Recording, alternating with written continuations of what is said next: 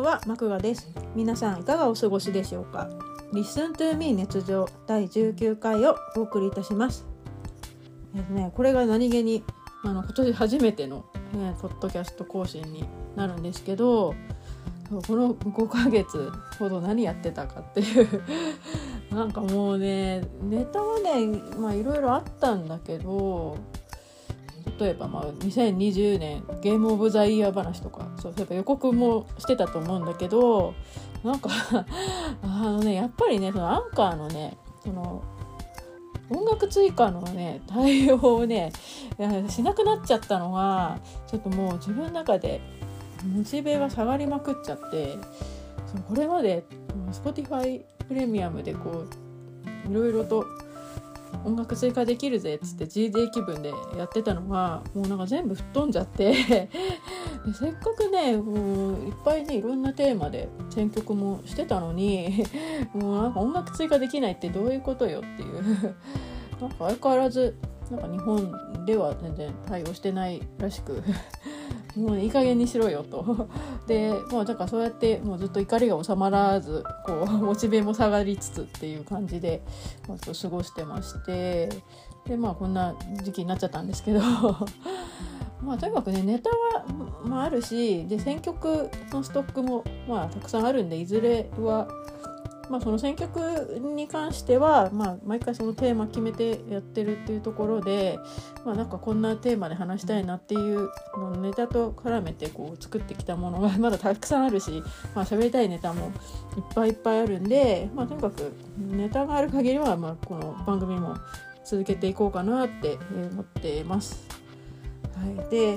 そうだね、まあ、この5ヶ月というか、まあ、年末昨年末からえーと、この、まあ、ゴールデンウィークもとっくに明けたけど、まあ、何してたかっていうと、まあ、最近の話かな。うんとそうだね。まあでも結局コロナ禍でもねなんだかんだで年明けから結構お出かけしててあの新年明けてね行ったのがどこだっけな。えっ、ー、とそうなんか初詣関係もほとんど行かずとりあえず、まあ、観光客も今いないその外国人観光客だらけの観光地とかなんかあの辺がねその今だったらまあ人そんなにいないだろうなっていう、まあ、きっと気持ちも そう今だ今だ空いてる今だっていうのをちょっといろいろ狙って行ったのが、えーと、と浅草からねお台場までをね水上バスホタルナっていうあの松本零士がデザインしたあの卑弥呼っていうあの、まあ、それがなんか一番最初に、えーと、で松本零士デザインで、えーと、あの出てきたバスな水上バスなんだけど、えーと、それの次に出てきたそのまたなんかかっこいい改良バージョンみたいなのが あのホタルナっていうんだけどえっ、ー、とねなんかね一日にねなんか数回もえー、運行してなくて。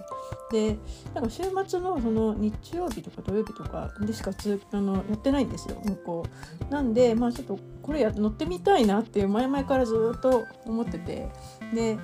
まあじゃあ今だったらね空いてるだろうなっていうことで、うん、それに乗ったんですね。で浅草からお台場まで行ってもうねすごい良かった。ちょっと寒かったんだけどかそのねそうなんかおその外のねそのせそのデッキ洗浄デッキがなんか途中からこう開放されてあの外に出れるようになってるんだけどもうなんかそこがめちゃくちゃかっこよくてあのちょうどそのレインボーブリッジの真下をくぐるらへんであのデッキが開放されてみんなで乗り出していくんだけどもうなんかもう天気もねほんと超いい天気でもうなんか最高でした。あの私はなんかそう橋とかそういうなんかでっかい建造物あのマニアなんで マニアっていうか建造物フェチっていうのかな。なんでもうそのレインボーブリッジの真下のそのなんていうの鉄橋とかね あのあの鉄で構成された あの構造物建築物とか本当好きで だからあれをねもうこうやって真下からこう綺麗なねその鉄骨が見られてものすごいねもう興奮してしまいまして。あれすごい楽しかったな。その後お台場行ってでお台場もねなんか、まあ、まだね1月 ,1 月行ったのか、えー、であの意外とねあの観光客というかあのその辺から来てるあの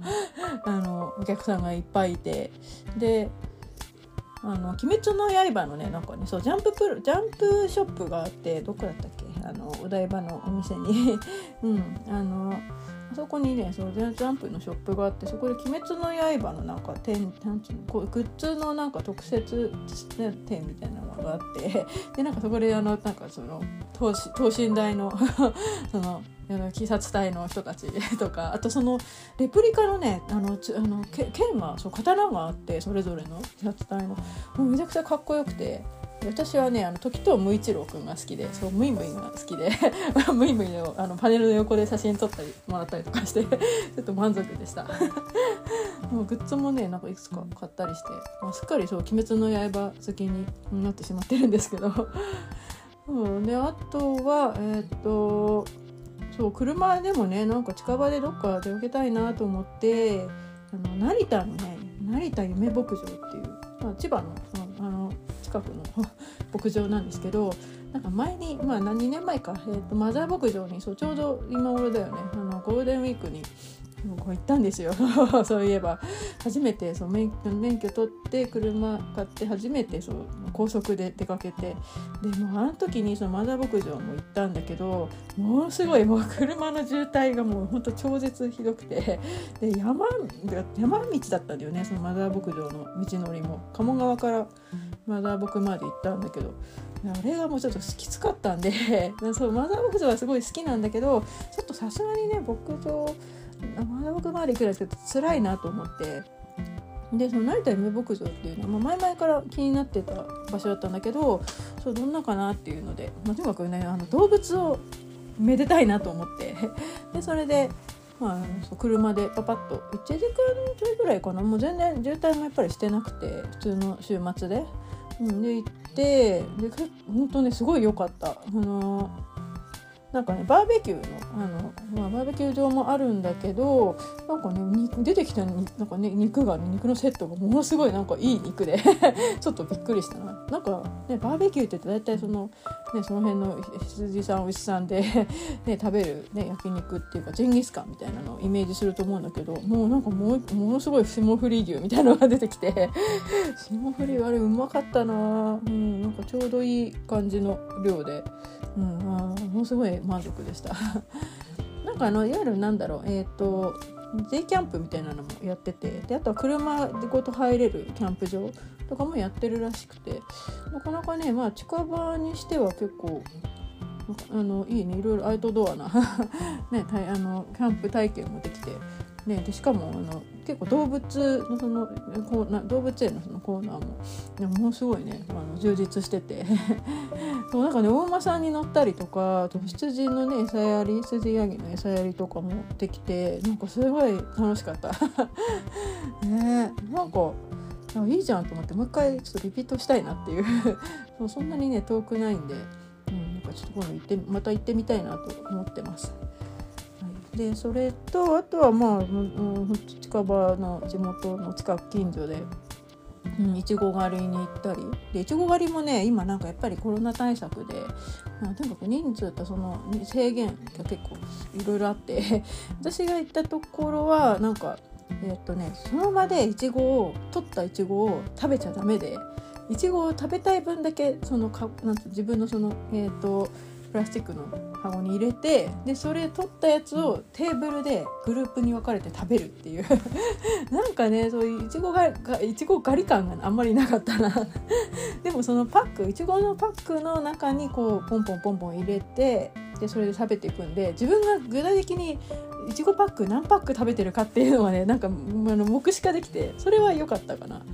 うん。そうなんかさいちご狩りってどのぐらいで元手が取れるんだろうってさ 結構常々、まあ、あの思うとこなんだけどなんか私が食べたのは大体どれぐらいから何 3, 3パックぐらいかな3パックか4パックぐらい結構でっかいやつか。で実はねいちごってね小さい方がうまいんだよね まあこれはあの、えーと、その品種とかにもよるんだけどなんかバカでかくて売れてるやつよりかはなんか小さくてこじんまりしてて匂い香りが強いいちごの香りがすごく強いいちごが一番うまいっていう。で小さいのだったら結構量も入るんでたくさん食べられるっていう。そうこれはもういちご割りの、まあ、豆知識というか あのおすすめのあの 攻略法なんですけど。そうまあ、そんな感じでいちご狩り行ったりあそうねそのね流れでねあのあそこ行ったんだ大敬園行ったんだ。そうそう大敬園の近くののいちご農園のとこだったんでそのついでにじゃあちょっと行こうよっつって。でまあ甥っ子姪っ子も小さいのもいっぱいいたんで。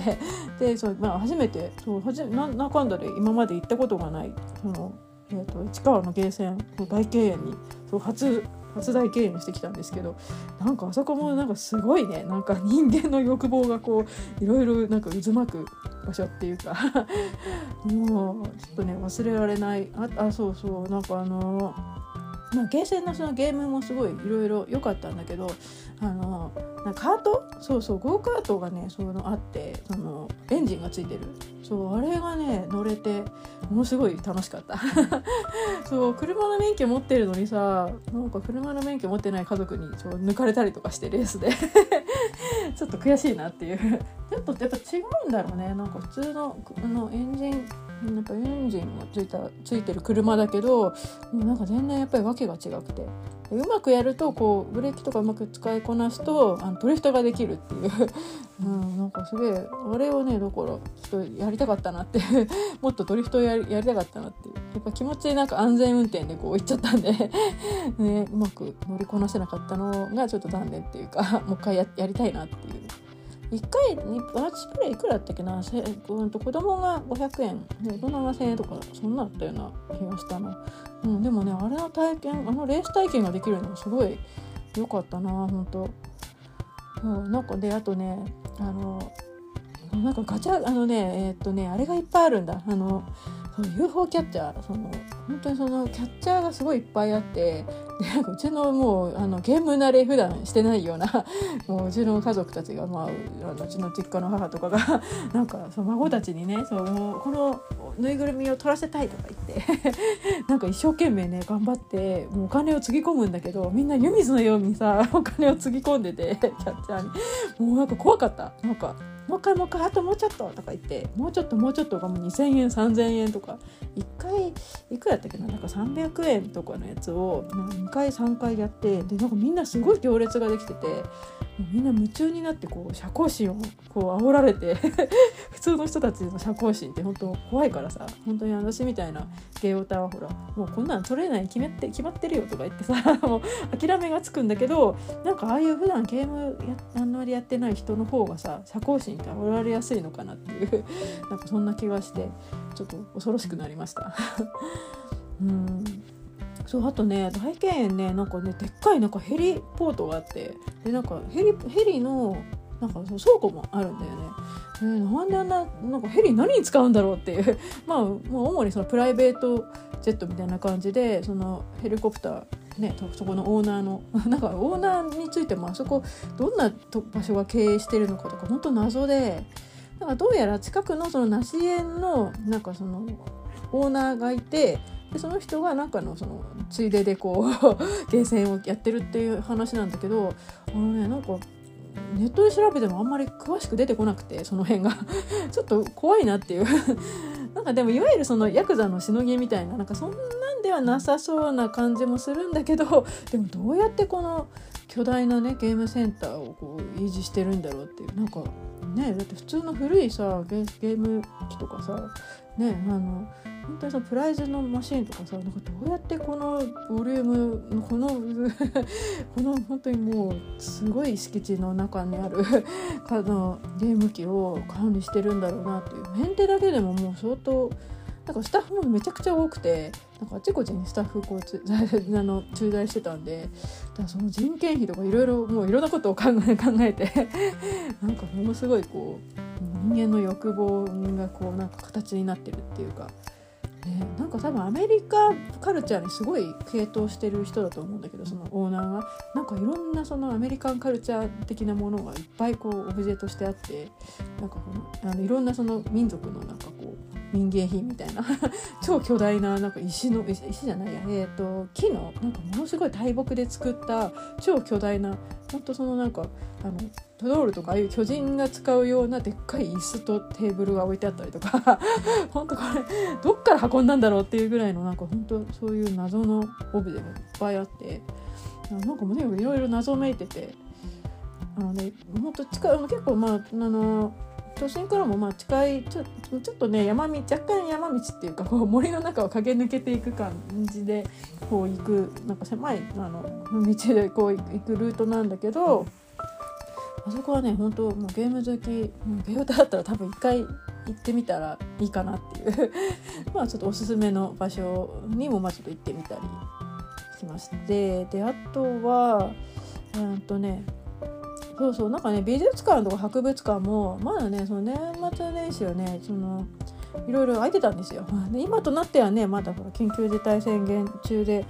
ねなんか都立の、ね、博物館美術館なんか休館ねずっと引き続きやんなきゃいけなくなっちゃってる ちょっとひどいね悲しい状況なんだけどあの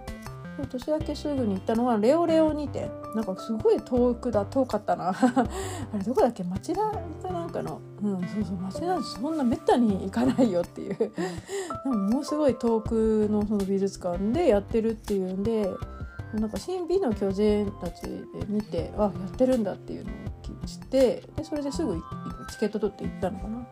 でそれで行ってそう昔から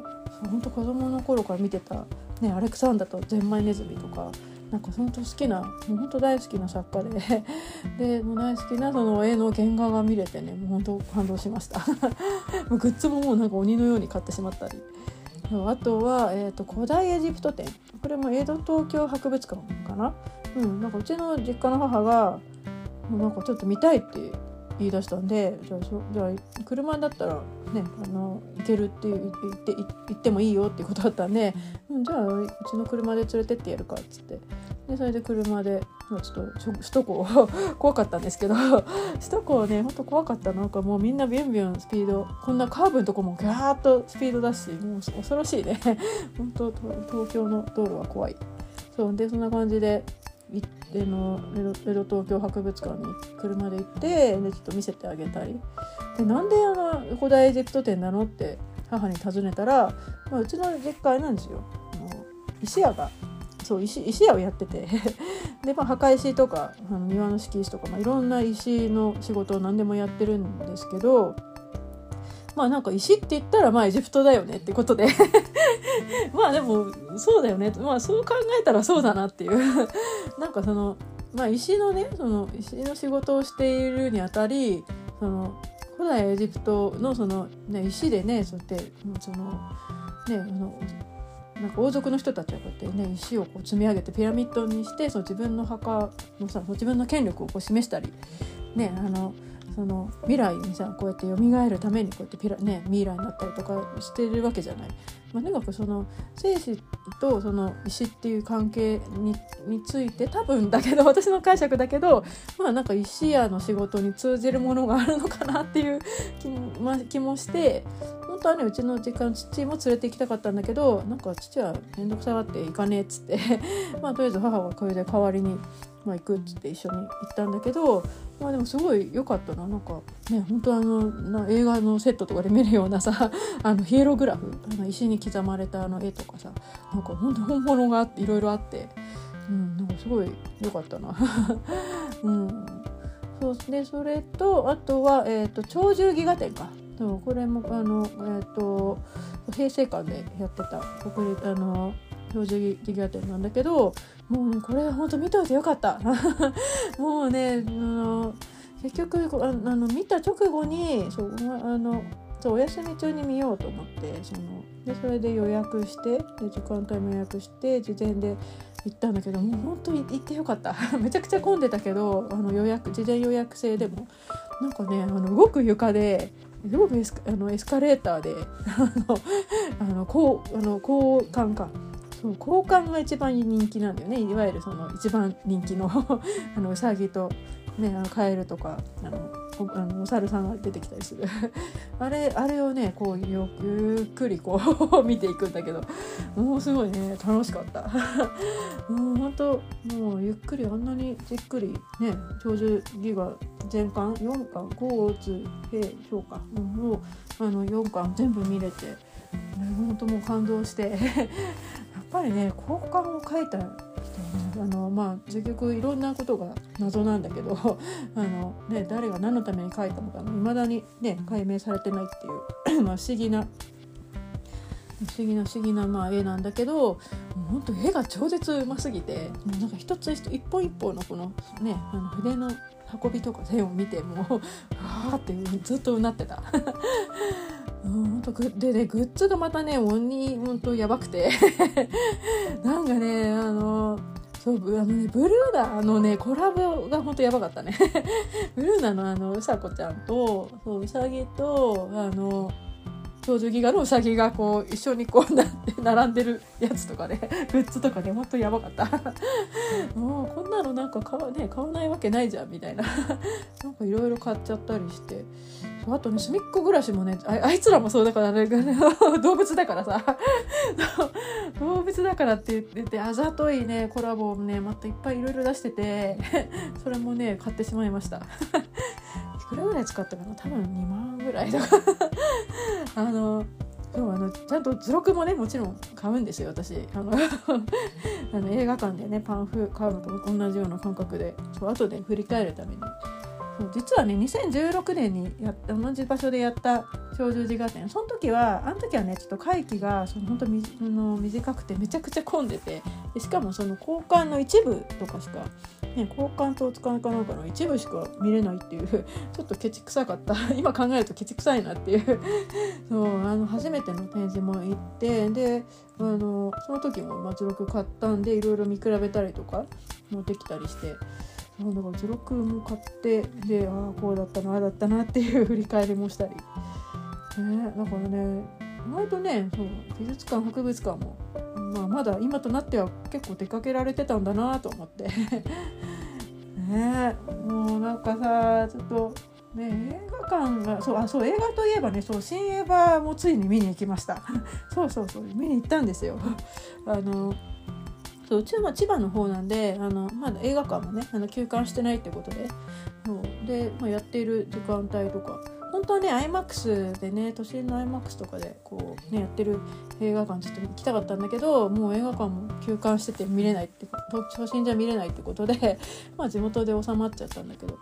そうそれもついに見に行ってね、もうねもうだから見に行きましたっていうもうワクチン接種しましたぐらいの感覚で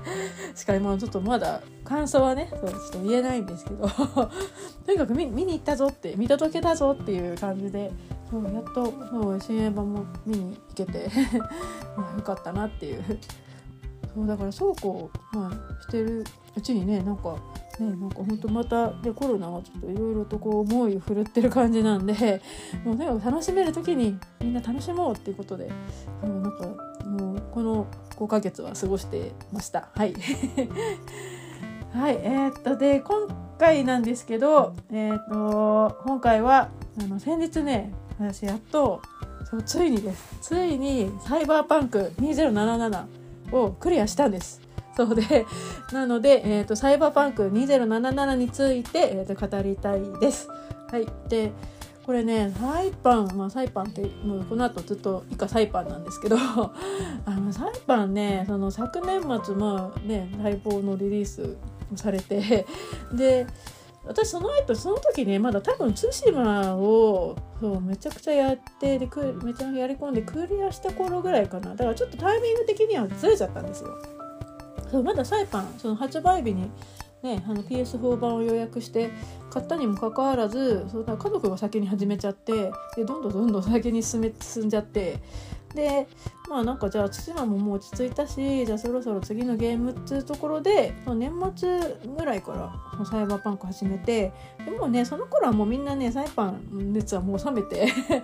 なんかあの出た出たての頃がねもうとにかくバグがひどくてバグとフリーズがめちゃくちゃひどいっていうことで酷評されてで挙句の果てにはねあの えっと発売元がね、返金に応じるっていうようなね状態になっちゃって。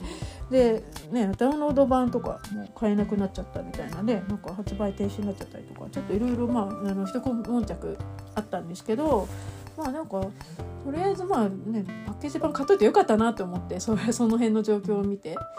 確かにそのバグのフレーズもまあこの後話すけどとにかくむちゃくちゃひどくて でもう何回もちょっとしょげたりとかもしたんだけどもうなんかちゃんとしっかりこう遊んでもうしっかりこうやり込んで でクリアもできたんで、まあ、とにかくねそのちまちままあ進めてでゆっくりやってたらまあこんな時期になっちゃったっていう感じで、まあ、だいぶ遅くなっちゃったんだけどまあとにかくいろいろ語りたいあの要素がすごくたくさんありますので まあその辺をねちょっとあのしっかりこう記録とポッドキャストの記録として 残していきたいなって、えー、と思います。はいでなおあの、まあ、今回もあのアンカーの、まあ、使用変更のため、えーと、編選曲いつも、まあ誰、誰もお楽しみにしてないと思うんですけど あの、まあ、いつも4曲ぐらいこうテーマに沿ってこう選曲してるんですけど、えーと、それ選曲はありません。そが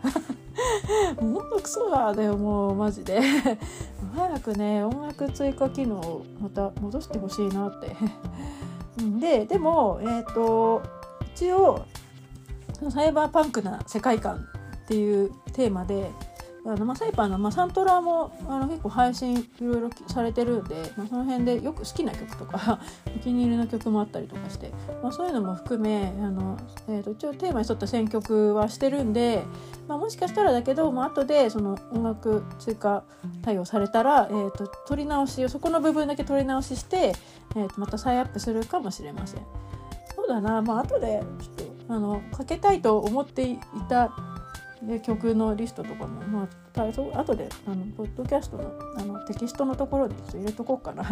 まあまあ一応そんな感じで、まあ、こんなこんなです。はい。えっ、ー、と、そんなこんなで、まだね、もう30分近く喋って、もうオープニングでそんなに喋っちゃってるけど まだこれから本編があるんで、えっ、ー、と、どうぞ、えー、お付き合いを、え、よろしくお願いいたします。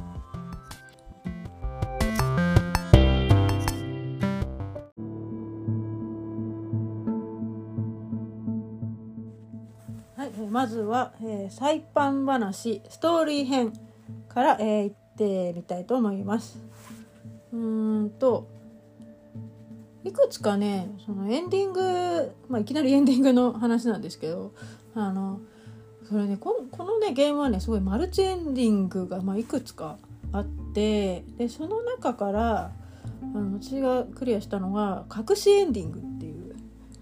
あのあるその特定の条件をこう満たして、えー、と進行していくとそこに入れるっていうそのルートに入れるっていうそのまあその隠しエンディングルートで、えー、と選択してを選択していってでそれでクリアしたんですね。でであの難易度をねそのノーマルでやってみたんだけどなんかね確かにねその噂通りその隠しエンディングはね隠しエンディングのルートはねむちゃくちゃ敵が強い。ですごい敵も硬くてなんかまあいわゆるそのあの荒坂の荒坂っていうまあそのなんか悪い悪いっていうのかな。まあその巨大なその企業があるんですよ。でそこにまあ最後乗り込んでいくんですけど。でその乗り込んでいってまあその敵と戦うってラスラスボスと戦うんだけどそのねなんかその取り巻きのねその 雑魚がものすごい硬くてでその新たかなその,、まあ、あのえー、と兵士とかすごい強い人たちばっかりで でもうとにかく硬いしもういっぱい無限湧きだしでもめちゃくちゃきつくて でねもうきついんでなんかあのえっ、ー、とそのサイバーあのサイバーえーと、デッキか、えーと、サイバーデッキというか あの、まあ、とにかくいろいろその、まあ、いろいろとこうなんかあの死ん死ん死んでも死なないみたいななんかそういうあのパーツをつけたりとかして で、まあ、とにかくそれで乗り切ってでなんとかねそう、まあ、クリアをしたんですよ。とにかく一回クリアしちゃうと。でそれでクリアしたらなんかまたなんかそのラストバトルのその手前一歩手前のところここ行ったらあとはまあ戻れませんよぐらいのところに一回戻ってきてあれ？となって。ということはじゃあえっ、ー、ともう一個別のいろいろのそのマルチエンディングのそのいくつかをまたこっから見れるのっていう感じになったんでまあ、これからまた別ルートの方もちょっとクリアしていこうかなと えと思ってて。まあね、とにかくな一回クリアはしたんだけどなんだろうえっとその一回クリアをして終わりっていう感じじゃなくてやっぱりなんか自分が選択していったそのお花物語はえっ、と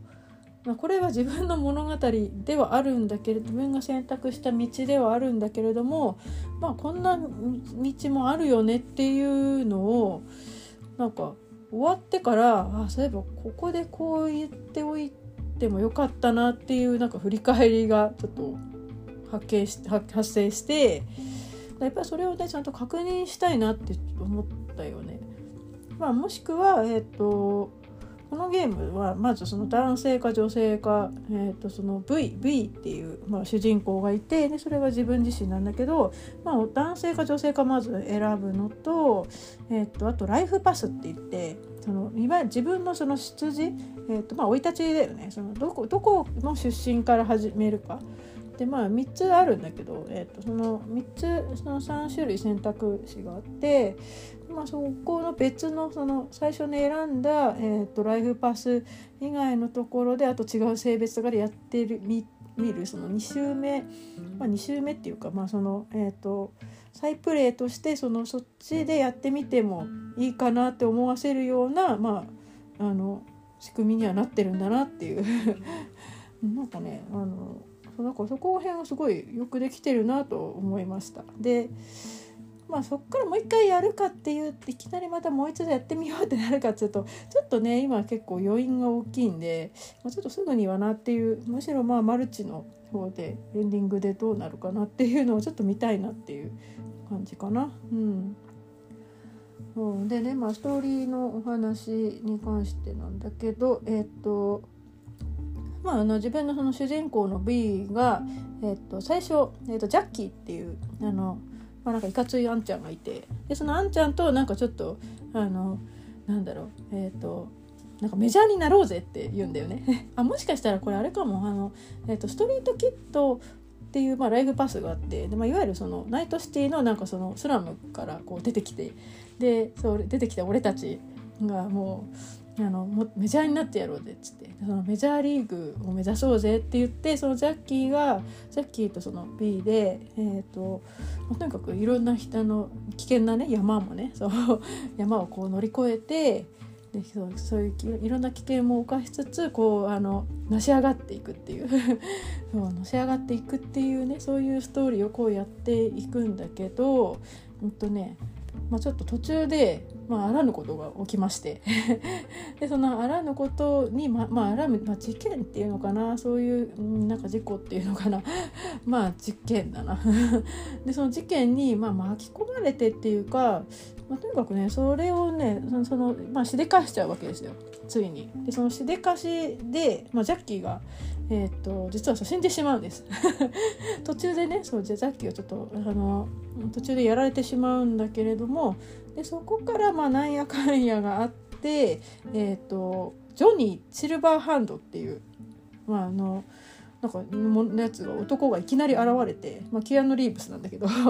そのね、えーと、ジョニーがいきなり現れるんだけどどうやらジョニーっていうのはその実物実体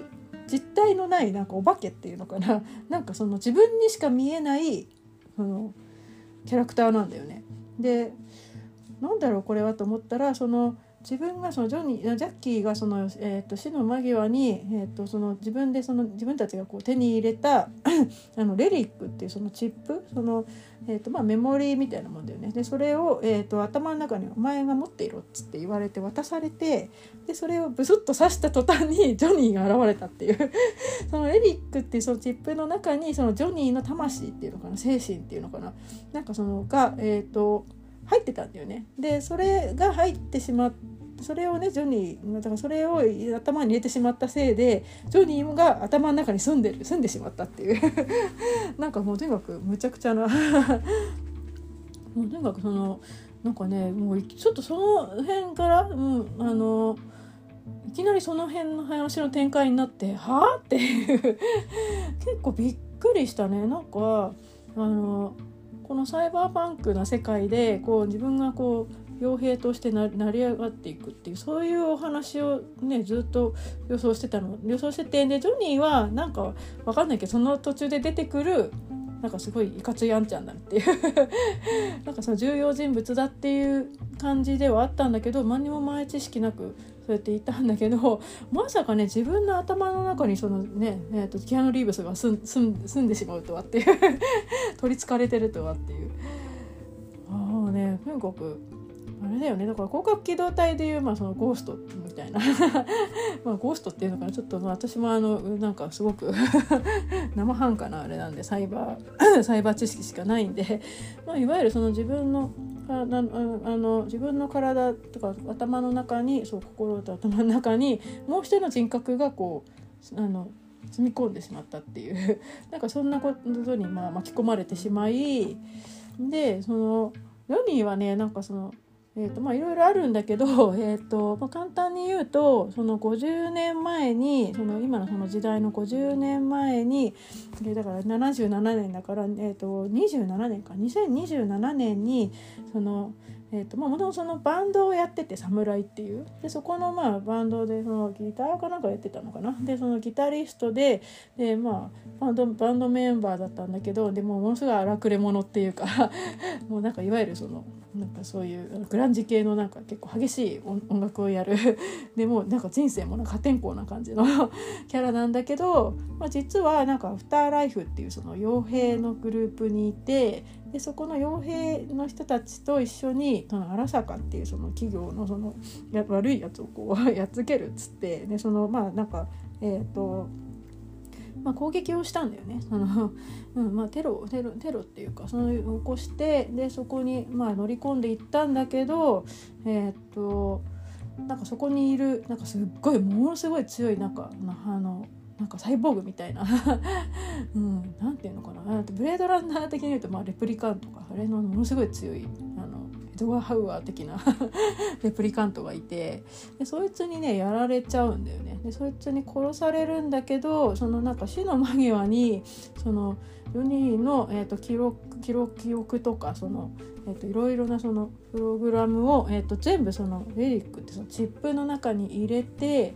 でとにかく魂だけはこう中に生きてる状態にして肉体は死んでるんだけど魂だけこう中にこうプログラムその電脳化させ、うん、あの電脳化としてその記録で残している状態に、まあ、なってしまってででそのフェイクをその刺してしまったことによって頭に刺したことによって、まあ、こんな状態になっちゃったんだけど。まあそのねジョニーがねなんかあの、まあ、キーキャラクターとして、まあ、こうやって自分がこうやってまあ、物語進めていくとあのこうのいわゆるグリッチの状態でこう漁人が現れて「おいおいなんだなんだ」みたいな感じでいろいろ文句垂れつつこうやってちょっとアドバイスしてくれたりなんかこういろいろこう会話に入ってきたりとかするんだけどなんかねもう最初出てきた時はね「ほんとお前なんだこいつは」っていう「お前の体を乗っ取ってやる」って最初言われたんだよね。でそう俺は蘇ったからお前の体を乗っ取ってそうやるって言ってでも私女ですけどみたいな。女で体は女だけどまあとりあえず俺は意志は俺だみたいな。これは俺俺のお前の体は俺のものみたいな。ジャイアニズムをいきなりこう言われて突きつけられてでふざけんなっつってでもずっと喧嘩しっぱなしなんだけどでもねなんかねだんだんねこうやって一緒にこう過ごしていくことによってなんかだんだん徐々にだ憎めない可愛いやつだなっていう風に 見えてくるんだよね。なんかこういい相方というかなんか結構そのジョニーのおふざけがすごい面白くて なんかこうセセリフとかもすごいなんかなんていうのかなこうウィットに富んだセリフをなんか結構言うんだけどそれがすごい面白くて。なんか自己紹介してくださいって言われてでそのジョニーが自分で勝手に自己紹介始めちゃったりとかして とか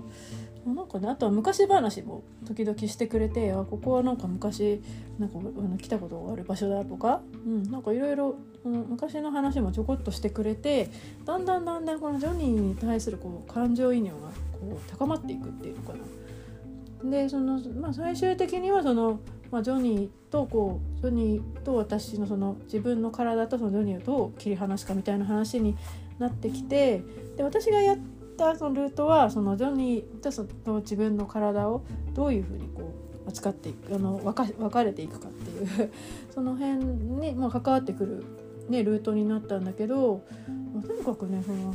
ジョニーはねすごいなんか汚い言葉遣いとかもするんだけどなんかものすごいなんか愛嬌があって なんかあ可愛いなっていう。だんだんそのジョニーの扱い方が自分でなんか分かってくるっていうのかな。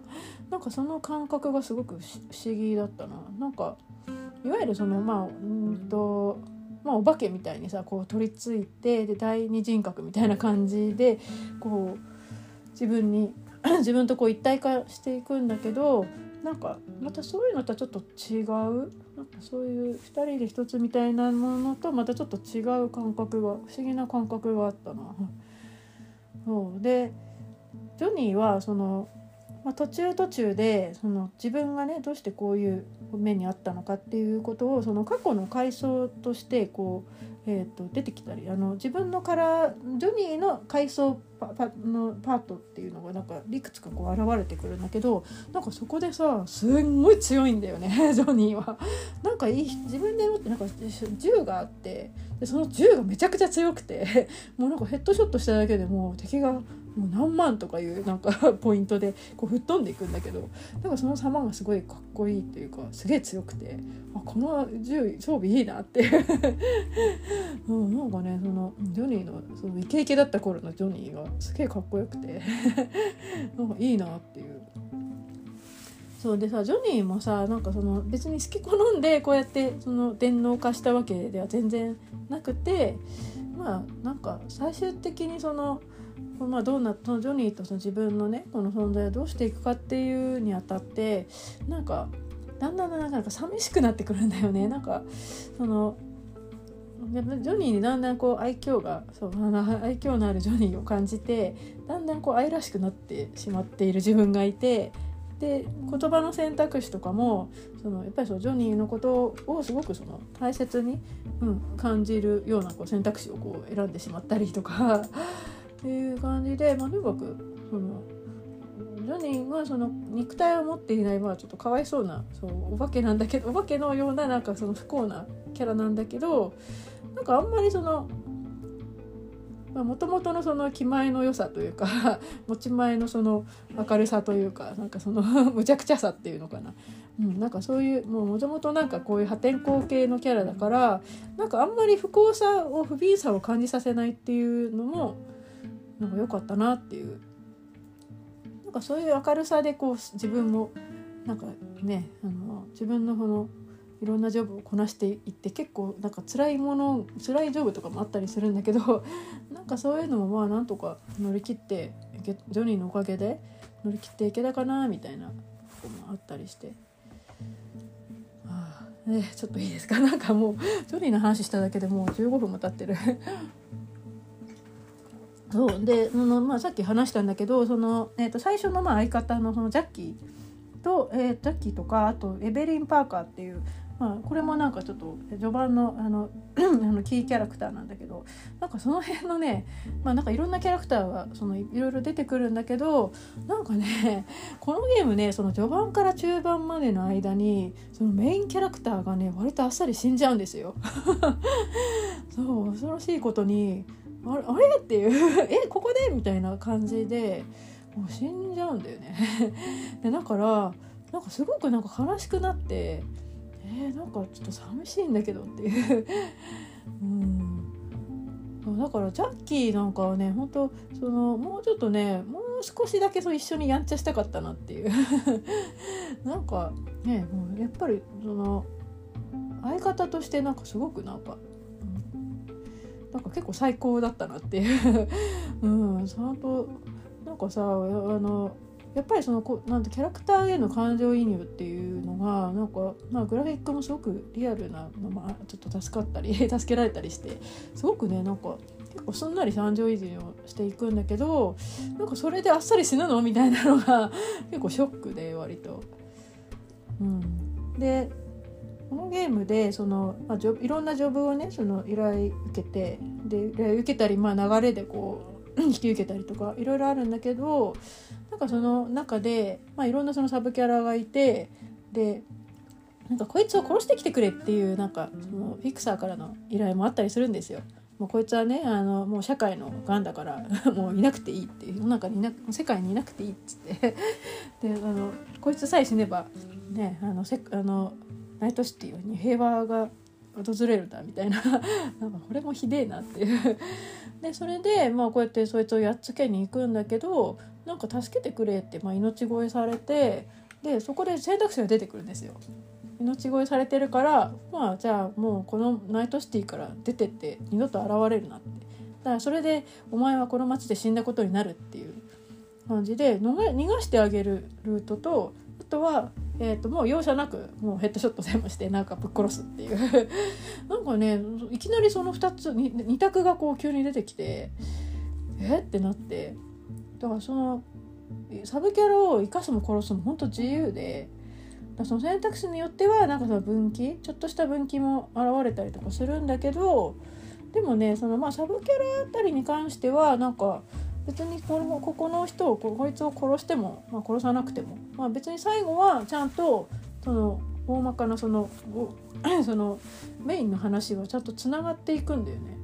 だこの人がいないからとかいるからっていうところではその、まあ、サブキャラに関しては、えーとまあ、一部あるんだけど一部大きなところではあるんだけどあのいわゆるそのフラグとかそのストーリーの組み立て方に関してはなんか結局その最後はなんかそれぞれの一本の大きな線につながっていくっていう風になるのがなんかすごいなっていう。このなんかなんだろうシナリオの立て方やっぱりすごいよくできてるなっていうだからアドベンチャーゲームとか本当ねあのロールプレイングとしてもう本当にすごいしっかりこう組み上げてるなってそこはねすごい関心あのしたかな。うんあとね、まあ、他のサブキャラで言うとあのえーと、日本のね電波アイドルっていうのかな あの日本東京から来たアイドル3人組アイドルっていうのがいてそれがアスクラスクスっていうんだけどなんかその3人がねすごい可愛くて であのどんな流れ出てきたかっていうとその、えーと、ケリーっていうそのジョニーのその、えーと、侍ってバンドの相方だったその あのメンバーだったその。メンバーでその後、まあ、なんかソロになって、まあ、ちょっとメジャーにもっとあの有名になるっていう まあなんか有名になってそのケリーがなんかその自分の曲をなんかそのアスクラックスにカバーをねそうカバーするあいつらがカバーする俺の曲をカバーで出すって言うんだけどそんなの許せねえって言うんだよね。要するにその俺の曲でこんなね、俺の曲を利用してあいつらは自分で、ね、あの有名になろうとしてるそんなの許さねえっつってでいろいろ邪魔をするんだけどでもなんか最終的にはそのアスクラックスのことをそのケリーが気に入って なんか最初なんかね挙句までにはそのプロデュースまでしちゃうんだけど なんかそのアスクラックスの3人ほんとすごい可愛くてなんかその、うん、ジョブもすごい良かったな。なんか、うん、だからそのケリーがね結局そのアスクラックスのことをなんかまあちょっとなんだろう、えーとまあ、いろいろ疑ってたんだけど、まあ、本当の車から別にあったっていう感じで。でそれであの、まあ、スクラックスと仲直りを、まあ、和解をさせるんだけど、まあ、私はその和解をさせる流れでやったんだけど和解しないルートもあったのかな確か。まあなんかそこ、まあ、なんか結局だからそれもアスクラックスがあまりにも可愛いんで なんか、うん、許してあげたらみたいな風に選んじゃったんだけど。う んなんかねあのアスクラックスねあの結構その街の中でなんかポスターがいろいろあってあのキロシっていうそのなんか眼球のその サイバーウェアのなんか広告塔みたいな感じで なんかあの出てきてるんだけどなんかすごい見た目すごい怖くてなんかあの、えーと、赤と,、えーと紫とブルーかのその3人組でなんかちょっと見た目がほんとそのサイバーチックで怖いんだけどでもね中身は本当はね普通のキャピキャピしたなんかこう なんか女子すごい可愛い女子たちで。でなんかジョニーもねその横にこうやっていてでこいつらただのアイドルじゃねえぞって なんかなんか変なお墨付きをこうつけていてで サイパー多分ねプレイしてしてない人も多分知ってると思うんだけど「あのポンポンシット」っていう曲があってなんか生コプリっていうだから日本のなんかそのユニットがいてなんかその曲が、まあ、生コプリが書いた曲をその Us Cracksが歌っているっていう設定世界設定なんだけどなんかねこの曲がすごいなんか本当に昔のあの秋葉系で電波ソングみたいだっていうことですごい話題になってで結構これはだから聞いたことある人多いんじゃないかな。ね、あれが Us Cracksがそのゲームの中で歌ってる曲っていう風になってるんだけど もうねでそのあ「 PonPon Shit」も本当ものすごいいい曲っていうか もっと超電波系の曲なんだけどなんかそうなんかそのあそのあいつらただアイドルじゃねえって言ってたその ジョニーがあのあるねそう隠し部屋にあのジョニーの隠し部屋っていうのがあってでそこに行くとジョニーがそのギターを弾いてくれるんだけどそのギターの曲がポンポンシットなのね。あれなんかこのメロディー聞いたことあんぞと思ったらなんかポンポンシットの曲をそうなんか弾いてて。あなんかだからああのただあのただただもんじゃねえってなんか お墨好きだったんだっていう。なんか意外と好きだったんだっていう。ジョニーもポンポンシット好きなのねっていう、うん、なんかそそれもすごいよよかったかな。うん、あとねサブキャラで言うとねえっ、ー、とジュディっていうね あのブレインダンスのなんかエディターっていう、まあ、のエディターっていう職業の あの女性がキャラが出てくるんだけどもうジュディが本当可愛くて もう一番、うん、お気に入りだったね。のまあ、ジュディは、まあ、いわゆるその、えーとまあ、レズビアンであの女性の方が好きなキャラクターででそのエベリンっていうそのえーと、彼女っていうのかな、まあ、そのエベリンと付き合ってたり、まあ、その別の誰かと付き合ってたりとか、まあ、そこも三角関係みたいな なんか複雑なストーリーもあるんだけど、まあ、そのジュディがねほんとすごい可愛くて で結構ジュディのクエストをいろいろやってたらでなんかある日突然そのえっ、ー、とちょっとさあの V っつって連絡が来て私のね生まれた生まれ故郷がそのダムで沈んでるんだけどそこの中に一緒に潜りに行かないってなんかそうダイビングに誘われてでそのダイビングに行った後にそう言ってなんか昔話ジュディの話とかを聞いてた後になんかねロマンスイベント始まっちゃって めちゃくちゃいい感じにそうジュディと結ばれてしまいまして。うわーってなってちょっと感動して もうほんとすごい好きなキャラだからなんか結ばれてめちゃくちゃ感動して もうほんと幸せでした。でなんかあのー、実はねそこのゲームねすごいいろんなそのサブキャラとあのロマンスで結ばれるんですよ。でロマンスっていうかまあ要するにまエッチなんだけど そのエロいことをするんだけど、まあ、PS4 版とか家庭用の方だと多分あのえーと、画面が暗転して あのその大事なそのエロシーンとかはもう思いっきりカットされちゃうんで あの PC 版の方とかだったら多分完全版できっとこうどうやって絡んでるかとかも見られると思うんだけどまあ、それであのロマンスっていうのはいろいろなキャラと発生ができるんだけどその、まあ、男 B か女 B かでまた誰とロマンスできるかっていうのがちょっと違ってくるんだけどそのジュディは、まあ、あの 女性があの性別性別女性の方がそのロマンス対象なんで、まあ、そうやって結ばれることができて。ね、他にもまあでも結局そのジョディと結ばれた後も なんか他のいろんな誰かとなんかその辺のなんかちょいといっていうその、まあ、いわゆるそのあの売春婦だよね。その男の売春婦と女と、まあ、それぞれもいてであと高級売春婦ちょっと高いんだよね。なんか そうあのその辺の売春婦だと200何百ユーロとかなんだけどあの東急売春婦はね確か3000ユーロとかだったかな。なんかすげえ高くて。まあそんな感じでもういろんな男女もほんと特会控えこう寝て。めっちゃいい気分だったな。なんかさあの、まあ、もちろん大人のゲームだからこうやってこういうこともできるんだけどなんかあのこうやってさなんかそういろんなキャラクターとこうねなんかいい感じになれるっていうのがすごくなんか自由でいいなっていう。ね、なんかほらリアルな世界だとさ リアル現実だとこんなねなんかあの男女構わず寝るみたいなさそんなことはできないじゃん だからなんかゲームでこうバイセクシュアルなこう体験ができるっていうのはなんかすごくなんか最高だなっていう だからほらやっぱりさゲームってすごくその現実でできないことをこう、ね、実現させてくれる、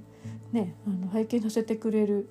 ね、ものなんだなっていうのを改めてこう、ね、確認もできたし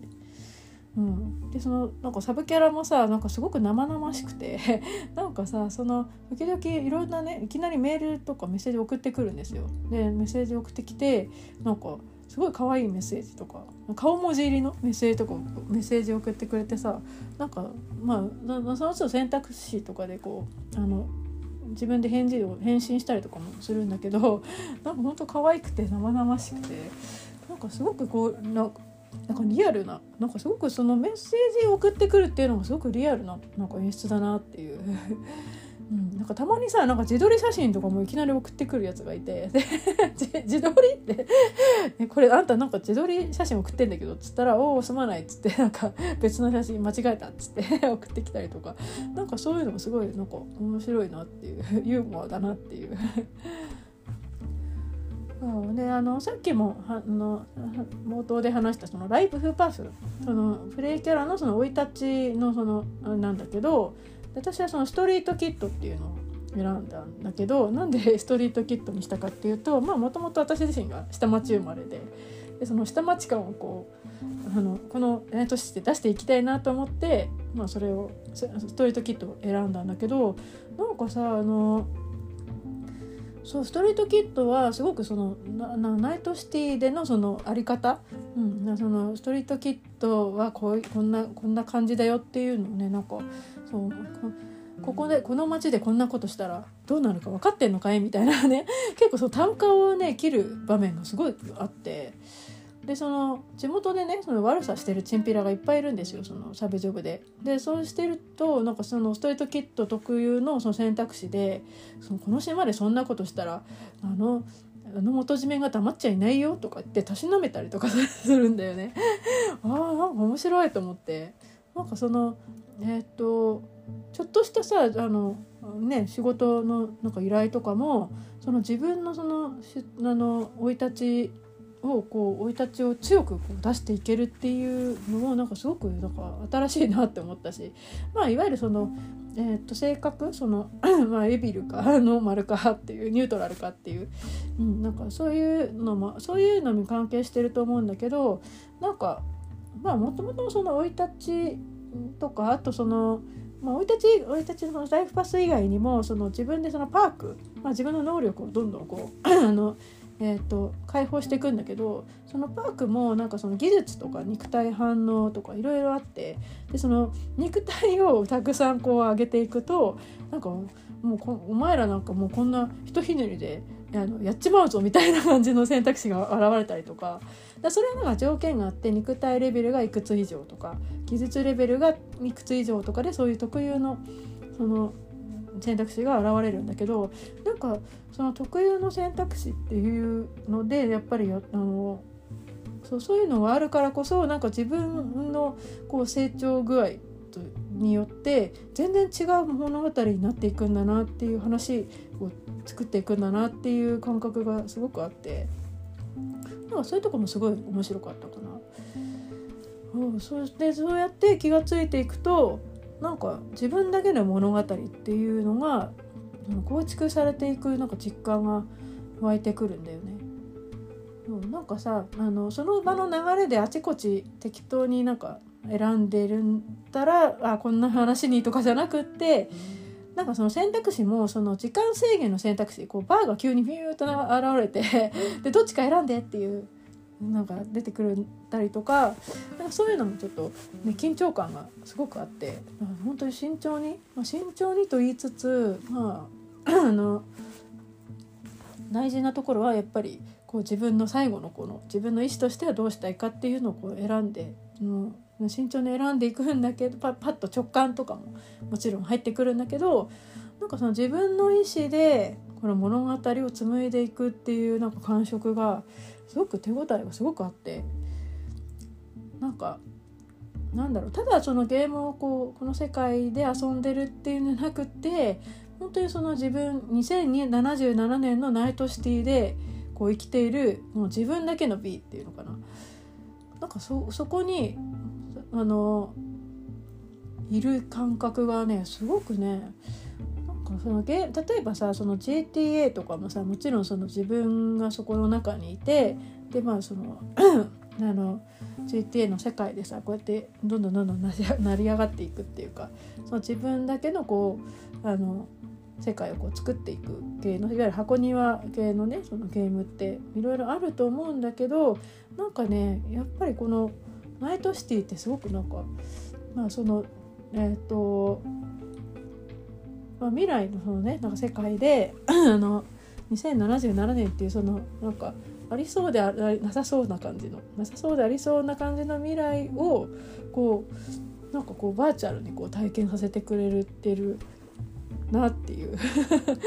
なんかうまくこうちょっと締まらないんだけど、まあ、このナイトシティで生きてる感覚がすごくあって、まあ、なんかそれはそれは多分そのえー、っとそのナイトシティってその街だったり、まあ、いろんなそのエリアもあるんだけどいろんなエリアでこう駆け巡っていってなんかすごくこうあの暮らしている感覚っていうのをすごくこうなんかあのなリアルにこう体験させてくれる うん、とにかく体験させてくれるんですよ。うん、なんかこのねあのこのゲームの中でその世界に生きるっていう感じはなんかこのサイバーパンクにサイバーパンクっていう作品でなんかあの結構客観的に見てなくてすごく主観的になれたなっていうのがなんかすごい良かったね。はい、えーとじゃあとりあえずストーリー編はこんな感じです。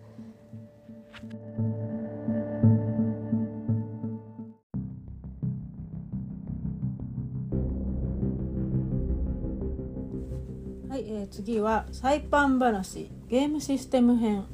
に、えーと、行きたいと思います。はいあのねもうねとにかくね あの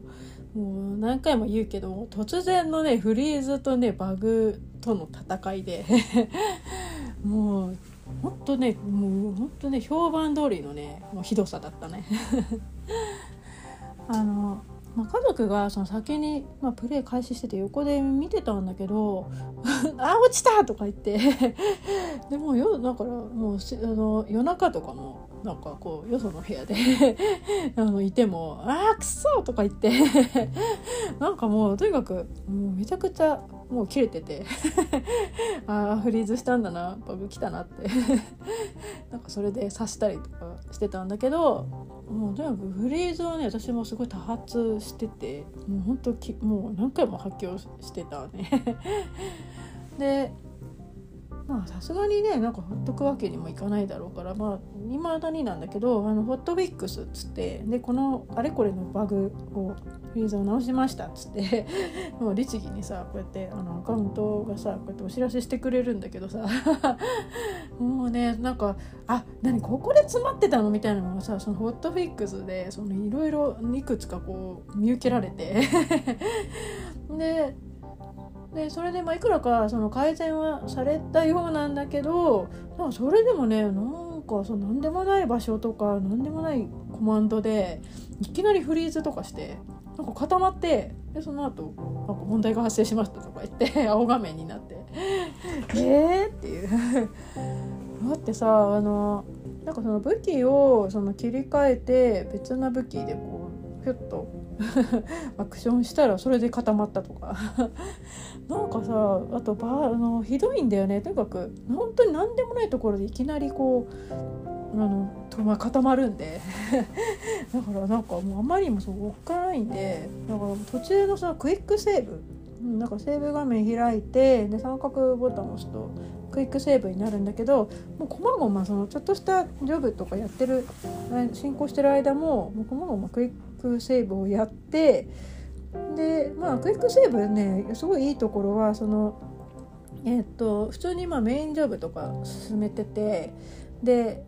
なんかまたこっから戻されるのみたいなのとかあるじゃんなんか最終チェックポイントから戻るってやつと。えっていうのもちゃんとその手前一歩手前ぐらいまで戻ってくれるんでだからあのもうクイックセーブチェックポイントよりもクイックセーブだなっていう感じでですごいねあのクイックセーブかなりあの重宝して それでまあ回避もできたんだけどあのでねでもそれでもなんかそのサブジョブでいくらかなんかあれ？なんかクリアできないんだけどみたいな。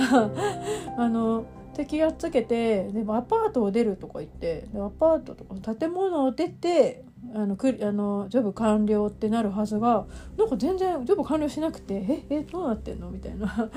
でもしかしてなんかこのこのなんか死体を運ぶっていうなんか誰々の死体を運ぶっていうそのターゲットの死体を運んでないからみたいな感じでもう一回そこ行って戻ってやり直そうとしてもなんかその死体ってなんか多分、まあ、そういう仕様なんだろうけどあのなんかエレベーター建物そのエレベーターの中入って登ったり降りたりできるんだけどそのエレベーターをその死体に死体運ぼうとするとエレベーターの上にこう死体がふーっと浮いて結局そのなんだろう死体はそのまんま上上階にいるまんまなんだよね。なんか死体を運ぶっていうのはそのそういうことではないんだろうなってことが分かるんだけどただその 死体を運べないから死体を運ぶってねジョブのその次のミッションに書いてあるのになぜ運べないんだろうっていうのとかなんかもう理不尽ななんかバグがすごい多くてでそこでずっとクリアできなかったのがそのアップデート後になんか突然あのアップデート終わってその後にゲーム開始したらいきなりその引っかかりがビュッと解けて だからそのビュッと解ける瞬間面白かったの。なんかあの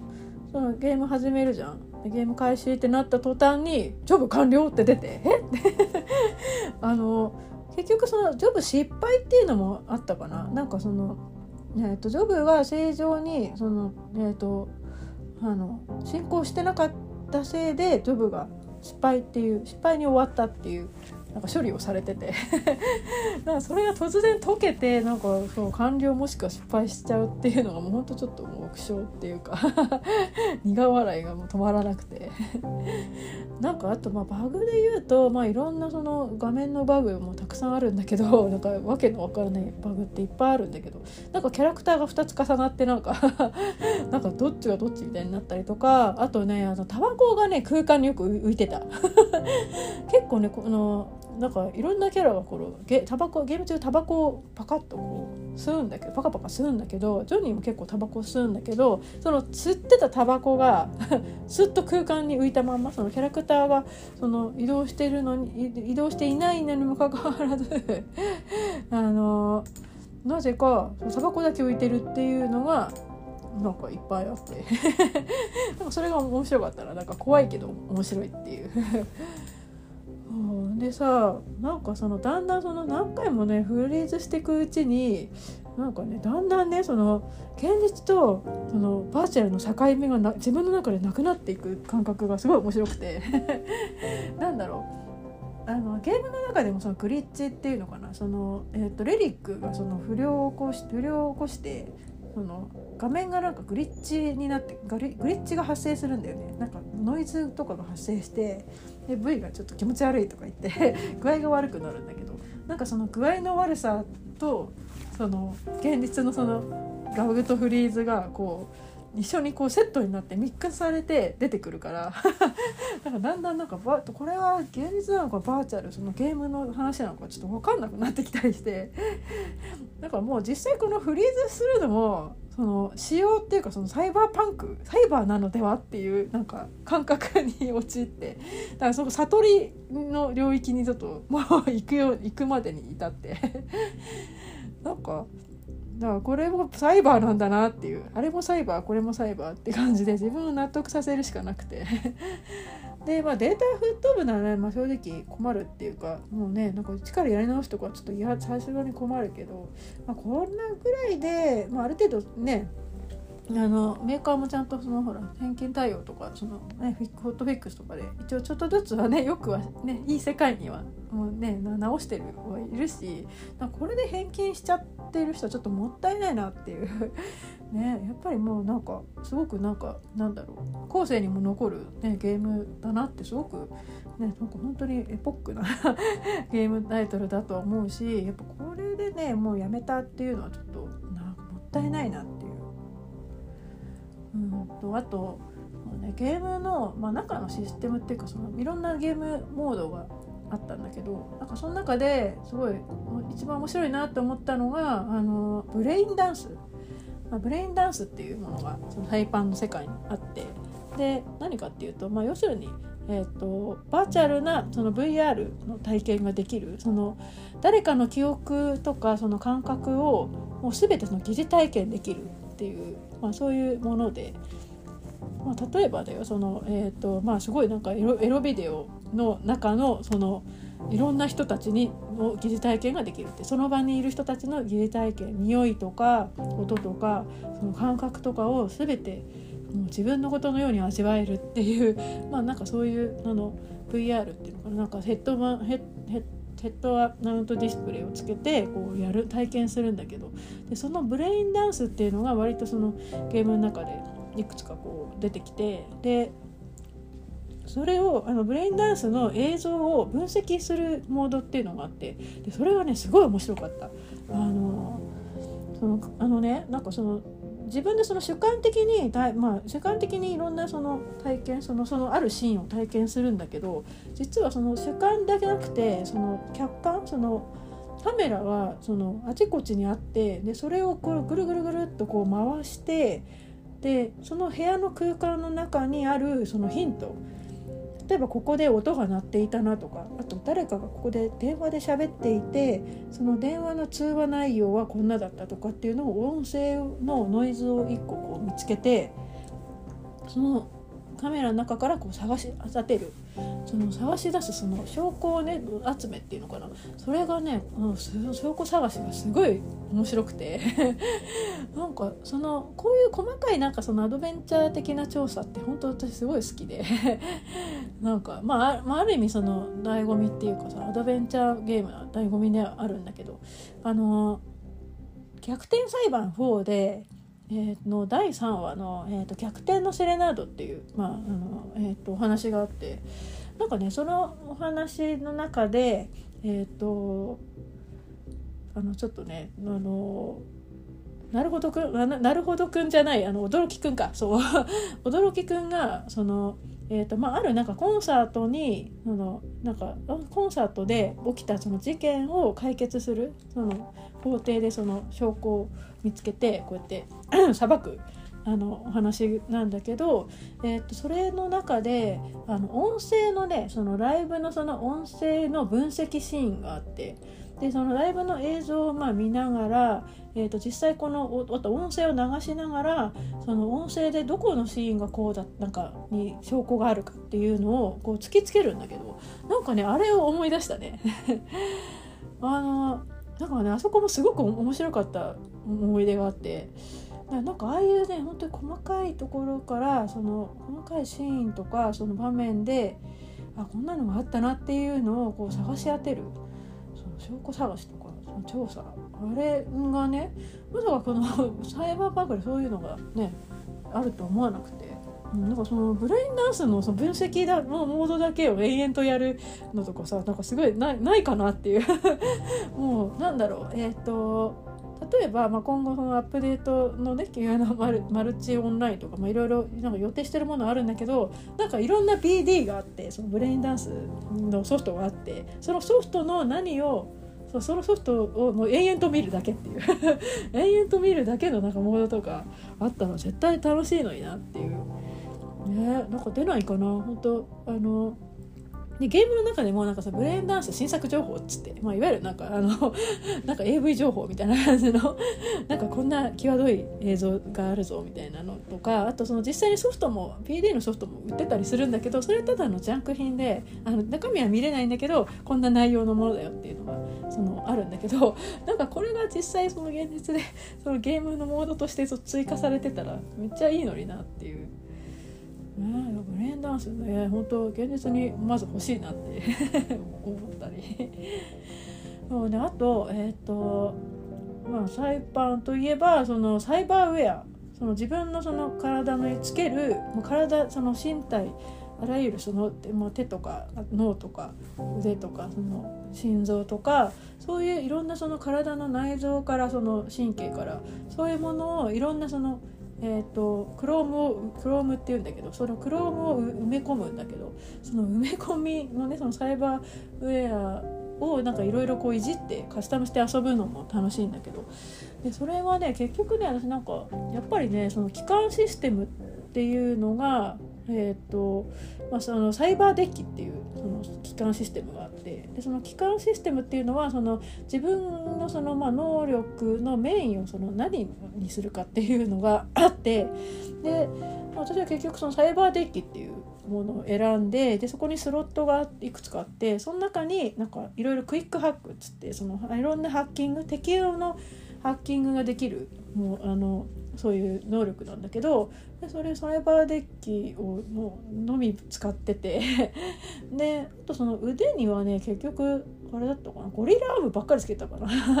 なんかねゴリラアームって、まあ、名前も面白いんだけど、まあ、要するに腕が腕っぷしが強くなるっていうやつで。でなんか喧嘩のねなんかジョブがあってなんかいろんなあちこちにいるなんか強い強いなんか喧嘩が強いやつをやっつけるっていう ジョブがあってそれはねなんかあのえーと、マンティスブレードとかモノワイヤーとかプロジェクタイルランチャーとかなんかもっともういろんななんかあのからあの腕にこうブレードをつけたりとか、まあ、いわゆるよくある サイサイバーパンクな武器なんだけどなんかそのいろんなランチャーつけたりとかあちこちつけるのよりもとにかく腕っぷしだっていうことで なんか結局ずっとそればっかりつけて戦ってたかな。なんかさそういうほらワイヤーとかねランチャーとかもつけてやりたかったんだけどなんかあのなんだろうやっぱりねなんかけただねゴリラームの方が一番強いんだよね。その敵のその攻撃力に関してはなんか一番強くて。結局ずっとそれつけてたからあんまり使わなかったな他の武器。うん、でまあ2週目以降でねなんかいろいろなんかあれこれね武器からそのサイバーウェアもなんか変えてっていいかなと思うんだけどなんかそのサイバーデッキのそのクイックハックは本当発見がめちゃくちゃ面白くて、まあ、いわゆるなんか魔法みたいな感じだよね。その敵にこう毒攻撃をウイルス攻撃を仕掛けるとかあとは、えーと、シナプス消去消去とかあのからの頭の脳みそを焼くっていう 恐ろしいよね。あとなんかサイバー最高化とか、うん、なんかさあの敵をサイバー最高化してあの味方につけちゃうとかね。かいろいろこうあちこちこう いじって、うん、なんか敵をいじって遊ぶ敵とかその周辺をいじって遊ぶのがすごい楽しかった。うん、やっぱりさサイバーだからさなんか敵をハックしてなんぼかなっていうそうあとえっ、ー、とああのね乗り物もまあ、このゲームいろんな乗り物乗れるんだけどなんかバイクがやっぱり好きでそうだよねやっぱバイクだよ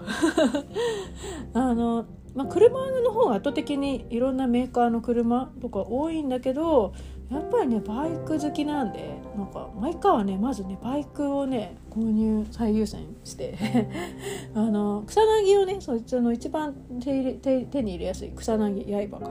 そうあれをねさの一番最初に買ったんだけどやっぱかっこいいくてで速いし、ね、すごいパパッと乗ってパパッと降りられるんで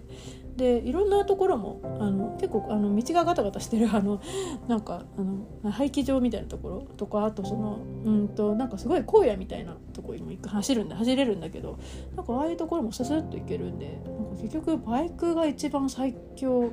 の乗り物最高の乗り物だったかな。でもすごいねもうバイクばっかり買って乗っては写真オートモードで撮ってっていう 感じで楽しんでました。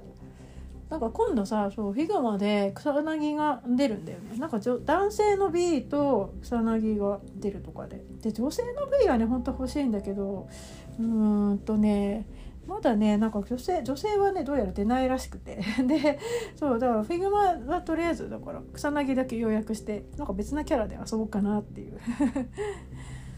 そうであとそうだからねバイクはねブレーキかけるとアキラごっこみたいなのができてねすごい楽しい。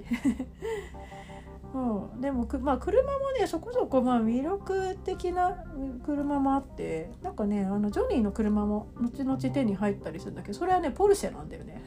なんかポルシェだけなんか実物の車っていうのがちょっと不思議な感じなんだけど、うん、であの、まあ、車もいくつかこうちょこちょこっとお金余ってきたからそう買ったりしてででさなんかさあの途中でまあ車って購入できるようになるんだけどなんかさ購入できるようになった途端さあのいきなりフィクサーがさあのカーディーラーよろしくなんか車この売る車買わへんかっつって なんかいっぱいなんか車売りつけメールをたくさん送ってきてさ。なんかもらっちゃったなんか。なんかさっきまでねこれあの殺しの依頼だとか言ってさ。なんかさあの依頼そういう殺しの依頼とかそんなんばっかやったのがさなんか 車買車買わないとか言って。これいい車ある入ったよとかさ。なんか車のカーディーラーになってるのがすごいおかしくて。まあなんかだから現実でもそのいい車乗りてえなみたいな欲求が特にないから。なんかやっぱバイク一辺倒だよね。なんかバイクは本当もうすごい。本当いいですよ。バイク最高。もっとなんかバイクもたくさんあるといいのにな。ああとそうそう。なんかさほらあのブレードランナーとかのさ出てきたさあの なんか空飛ぶ乗り物。あれにさ乗れたらいいのになと思ったんだけどあれはえー、っとねあのあるねあの後半のねあるミッションでなんかあの空は飛べないんだけどあ、まあ、若干飛べんのかな？高高いとこまでは飛べないけど、えーと、一応ねなんかそれっぽい乗り物に乗るミッションがあってでそれでちょっと叶えられる感じ。だから本当だったらなんかあの空にあちこち飛んでるあの乗り物も本当乗りたいっていうか自分で乗れるようになったらさ、ね、乗って移動とかしたら最高なんだけどなんかそれそこまではね実装されてなかった。あそこ残念だったかな。なんかさミリテクとかさあの辺のなんか傭兵が乗ってきてる乗ってるさなんか乗ってやってくるさ乗り物とかすごい乗りたいのにさ 自分で動かしたいのに動かせないのはちょっとな。うん。ねあれあれ乗ってなんぼじゃんサイバーって。ねえ。あとねあの武器もねなんかいろいろあるんだけどなんかあんまりねこのゲームねその一応レジェンダリーとか、まあ、コモンコモンレうんと、コモンレア、えーと、エピックレジェンダリーかな、まあ、何種類かあって。でそのレジェンダリー武器が出ても大した強くなかったりまあなんか自分の好みによるんだけど、まあ、レジェンダリーをこう気に入ったやつをこうアップデートとかして強くしていくっていう、まあ、楽しみもあるあるっちゃあるんだけど なんかなんだろうなあの自分に合った武器が多少そんなにレレア度低くても自分に合った武器さえ手に入ればもうなんかそれでクリアできちゃうっていう。なんかね意外とねそんなにねこだわりなくてもその強い武器手に入れたいとかなんかそういうのがなくてもなんか別にどうってことないというか。なんかあんまりそこにこだわらなくてもなんか普通にくあの進行できるなんかいいゲームだなっていう。あのなんかね私の場合は、えーと、中盤でね入手したあのレアのねテック機密ライフルっていうのがあってなんかそのテック系のテック系とパワー系とあとなんかスマートリンスマートリン武器その、えー、まあ、何種類かあってでその中のテック機密ライフルっていうのがあってそのテック機密ライフルはあのこうやってため打ちができるんだよね。でため打ちで貫通ができてものすごい強いんだよね。でライフルなんだけどあのマシンガンかなんかの弾の弾も一応大艦で大会で使えるから、えーと、だから弾切れに困らない。そこもすげえいいなと思って。でそれをずっと使ってたんだけどでも結局終盤まで最後までクリアするまでずっとそれに頼ってた。もうなんかねもうなんだろう別にどの武器でも割とそれなりに強いやつ拾ったりとかすればまあそれなりに使えるっていうのが使いこなせるっていうのがあって。もうあとねまあ結局そのスマートリンク武器とかもすごい楽しいんだけどなんかプップッと撃つともう敵をこうあの自動的にこう敵のところに攻撃してくれる やってくれるその銃とかもすごい面白いんだけどあのなんかねスマートリンクはねなんかその手のね手のサイバーでウェアでなんか特殊なそのスマート武器使えるあの手のあのパーツを入れないと使えなかったりとか、まあ、条件がやっぱりいくつかあって。でそれをまあそれをちゃんと使いこなせば、まあ、もうちょっといいあの、ね、もうちょっと装備充実させられると思うんだけど。なんかまああんまりねそこにそこまであの 例えばさなんか刀を使いになりたいから刀を極めたいとか、まあ、そういうのでもいいんだけど刀もなんかいろんな種類手に入るし。でなんかあの自分のその難易度とかによってもうちょっと強い武器とかも全然手に入るから普通のバットがめちゃくちゃ強かったりとかね。あの なんかえっ、ー、といわゆるなんかなんだっけなあのなんかティンカーベルっていう武器が一番強いのかな。あのこういう殴り系のやつだと。なんかああいうなんか電気が電気棒電気棒みたいな。のとかもなんかあのねやろうと思えばだからどういう武器でもパパッと手に入ってでちょっと強めたりとかもできるからなんかねあのあんまりその武器に関してこのこだわりみたいなのはそうそうなかったかな。自分に合ったやつを使えば割とこう進行できるっていう。あとそれとあの装備品なんだけどなんか装備品もまあなんか自分でいろんなサイバーなファッションとかいろんな奇抜なデあのおしゃれとかもいろいろできるんだけどなんかこれもねなんか結局なんかステータス優先しちゃうからなんかただの傭兵ルックになっちゃったな最終的に。なんかミリテクとかさなんかあの辺のあの傭兵の人たちの落としたなんか強いなんかなんかあのベストとか。傭兵ベストみたいな。あれがすごい強くなんかあのめちゃくちゃアーマー力が強くて。でなんかしかもあのスロットもレジェンダリーとかでスロットもすごいいっぱいついてるからなんかいろんなスロットをつけまくって。強化したり。だからあんまりねなんか強化の方とかになんかステータスと強化方面でちょっと優先しちゃってあんまりおしゃれが できないのかなっていう。ねなんかさかっこいいなんかほんとサイバーな感じのねなんかジャパニーズ着物みたいなのとかもあったりするんだけどで途中で着替えたりとかもするんだけどなんか結局、まあ、元のいつものファッションに変えちゃったりとか。なんかねセットが作れればいいんだけどな。あのなんとかあのなんだっけなんだかプライベート用とかさ あの普通にあのなんかあの 出陣用とかさ なんかいろいろカスタマのねセット衣装セットを作る装備繊維セットとかなんかそういうのもできればよかったんだけどまあやっぱり まあそっちに特化する感じじゃないんだなこのゲームはみたいな。うん、なんかあとさ冒頭にあのあのキャラクターデザインを、まあ、自分でアバター作るんだけどなんかこれも あの後で変えらんないんだよね。取り返しがつかないからさ。あのなんか自分でこう腕にこう砂糖入れたりするのもけ後で消せなかったりとか。お金払ってでもいいからさそこはちょっと変えられたらよかったなっていう。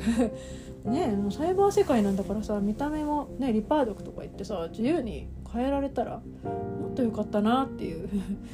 ね、ももしかしたらその、えー、と今後そのオンライン要素と追加でなんか今のそのアバターも自分で自由に変えたりとかキャラ編集できるようになるのかもしれないけど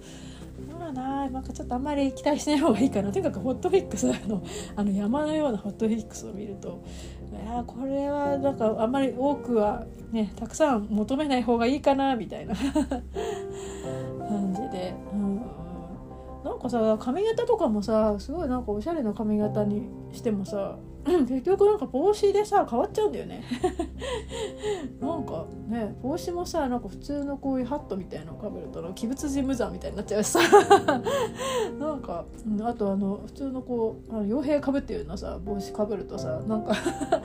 傭兵っていうかなんかあのねそうだなんかあのなんか武者みたいな帽子もあったらなんかこういう武者兜みたいな。なんかかっこ悪いというかなんかそのかっこ悪いダサさがその変なジャパニーズ感を入れているかっこ悪さがまたサイバーだなと思うんだけど、ね、もうちょっとねこうジャパニーズ感ねあのなんだっけあの鬼のお面とかさなんかそういうのもあったりしたんだけど なんかあの辺でもうちょっとステータスの高い武器を落としてドロップしてくれるとねやりがいもなんかデザインのねあのファッションのねあの 力の入れ方も変わってきたのかなと思うんだけど。まあなんかこここれが現状のサイパンの、メーカーの限界なのかなっていう。まあとにかくねまあサイパンねいろんなだから普通の普通のなんかねあの箱庭系のやっぱりゲームとはまあちょっとやっぱ若干違うなっていうその違う要素みたいなのもなんかやっぱいくつかこう挑戦的に入れてて。うん、なんかそこはすごい面白いなっていう。だその辺が、まあ、あんまり語られてるのかどうか分かんないんだけど まあやっぱりなんかあのなんだろうここここは良かったって良かった良くなかったが自分の中でこうはっきりこうなんか結構対策系のこうゲームの中でこうなんか自分の中でこう消化できたのは良かったなっていうまあ、だかその分ねそのマルチ今後マルチ対応とか ねあの今後のアップデートの対応とかねあと次世代の方で本当はね私は PS5 でプレイしたかったんですけど、まあ、いかんせん。PS5 本体が手に入らないんで 抽選も何度も外れて できないんで、まあ、もうちょっとねその次世代体験がちょっとね本当はそれは別もゲームの本編とは別問題なんだけどなんかもっとそう次世代感をこうなんか現実でも体感したかったなっていう でも期待感がちょっとまだまだねなんか出てくるのはねやっぱりねそれだけなんかね周りからも結構期待されてる。ね、もうクリアしちゃうともうそれっきりなんだけど、まあ、これからがねたくさんこう期待できるものがあっていいなっていう、なんかワクワクが これからもなんか楽しませてくれよっていうのがあって、うん、あるといいなとえと願ってます。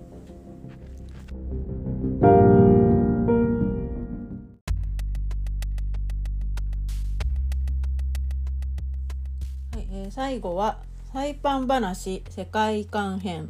です。うんまあさっきからずっと何回も繰り返してるんだけど、まあ、サイバーパンクについては、まあ、一番有名なところの「まあ、アキラとか「広角機動隊」あとまあ「ブレードランナー」「マトリックス」まあ、とにかまあ映画とか漫画アニメの、まあ、あの辺の、まあ、上っぱりな知識しか自分ではないので、まあ、なんかそのサイバーパンクの世界観をねなんかとことんそう理解できていないなっていう感じは、まあ、ずっとあって。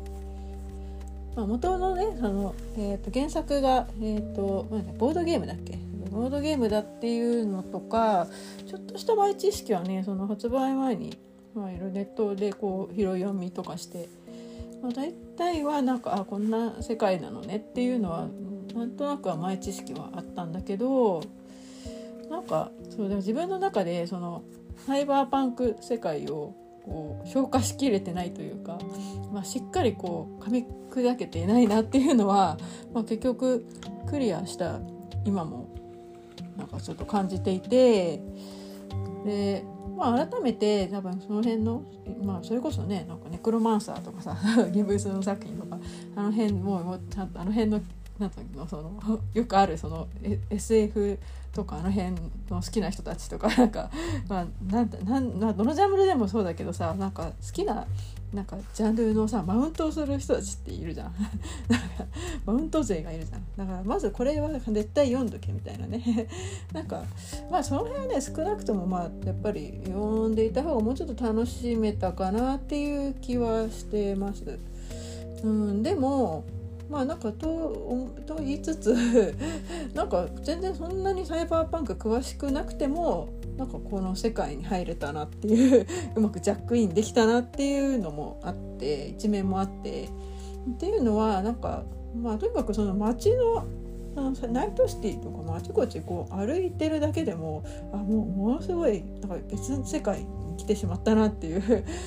ィクションだなっていう感じがすごくして。でやっぱ細かいディテールその街の風景とかさなんかその辺に落ちてるなんかチップのなんかどうでもいいようななんかテキストが。なんかねその辺のねフレーバーテキストっていうのかな。なんかあれもねすごい膨大な量があって多分全部拾いきれてないと思うんだけどなんかところどころになんかあちこちチップが落ちててで、まあ、なんか小説だったりあとなんか音楽のレビューっていうのもあって 結構面白いんだよね。なんかその文面というか文体や うん。あとなんか誰かの日記だったりまあそのログだよね。そのなんか会話のログとかさ。なんかそういうところにそのなんかそういうところの、まあ、テキストのフレーバーとかあとまあなんか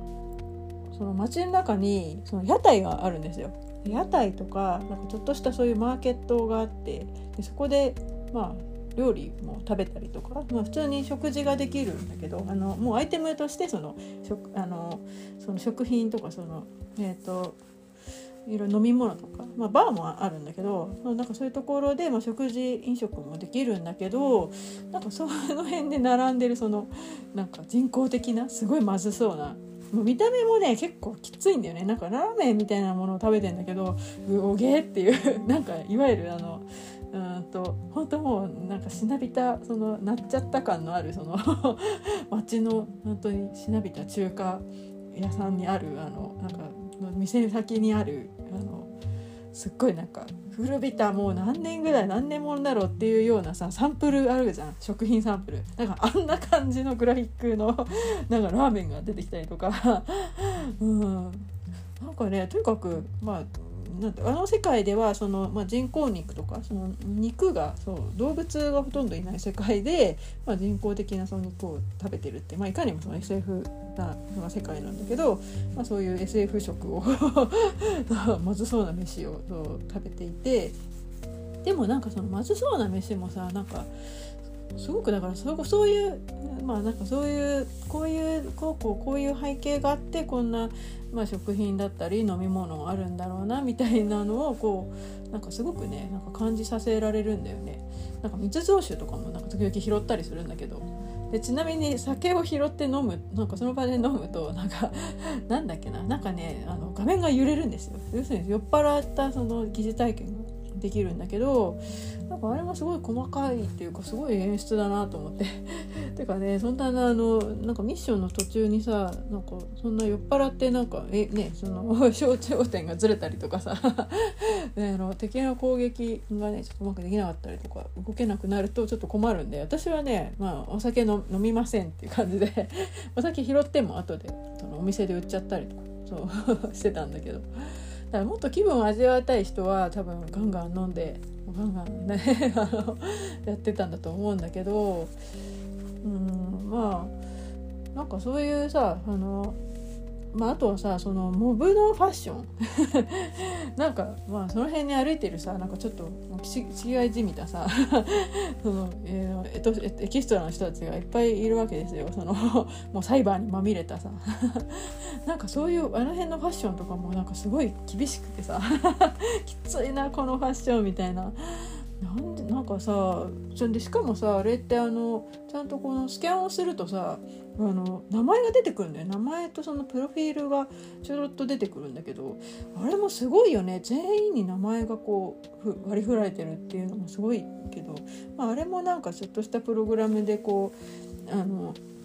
ね、自動生成とか 生成されてる人たちなんだろうと思うんだけどなんかさちゃんとその名前とかキャラクターがちゃんとあってスキャンするとそういうのが見えるっていう。なんかまあとにかくそういったあのまあいろんなあらゆる人やらものやらでいいなんかサイバー味をまあなんとなくこう感じ取って、うん、自分なりにこう 理解してるっていうかななんかまあ、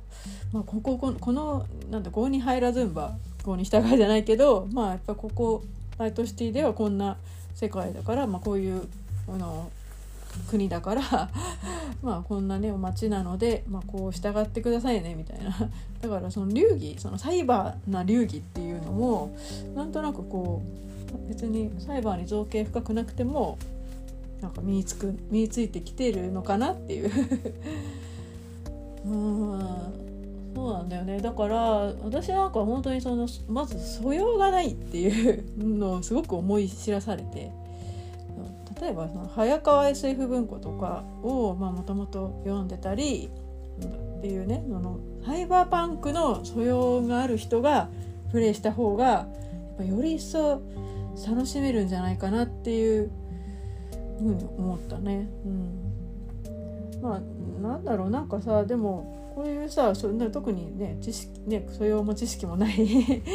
なんかサイバーパンクって何ですかみたいなね自分みたいなさこういったよそある意味よそ者でもさなんかすんなりこう受け入れてくれるっていうそのナイトシティのなんかその包容力なんかそこが素晴らしいなと。なんとなくでもこう暮らしていけるなんか世界だなっていう。そうあのねそうところでねそのあのさっきの、えーと、話でちょっと,、えーと、漏れた あのエピソードがあるんだけどあの AI タクシーのねデラマンっていう、まあ、のがありまして まあデラマン社っていうその,、A、あのタクシーの会社の、えーと、AI のデラマンっていうのがいるんですよ。なんかあのなんだろうマックスヘッドルームみたいな 見た目のなんか、まあ、AI なんでなんかその決まった受け答えしかできないんだけど、まあ、AI だからその AI なりの考えとかさなんかそういうのをこうずっと喋ってくれるんだけどあの車自動運転してくれながら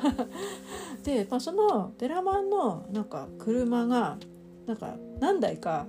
ナイトシティ中で暴走を始めてしまったと。でその暴走を止めるその車を探し合 っててその AI の各デラマンをそうデラマンって1人じゃなくて何人も、まあ、デラマンこうあの タクシーの中にこう存在しててでその車の中にいるそのデラマン暴走したデラマンをこう沈める。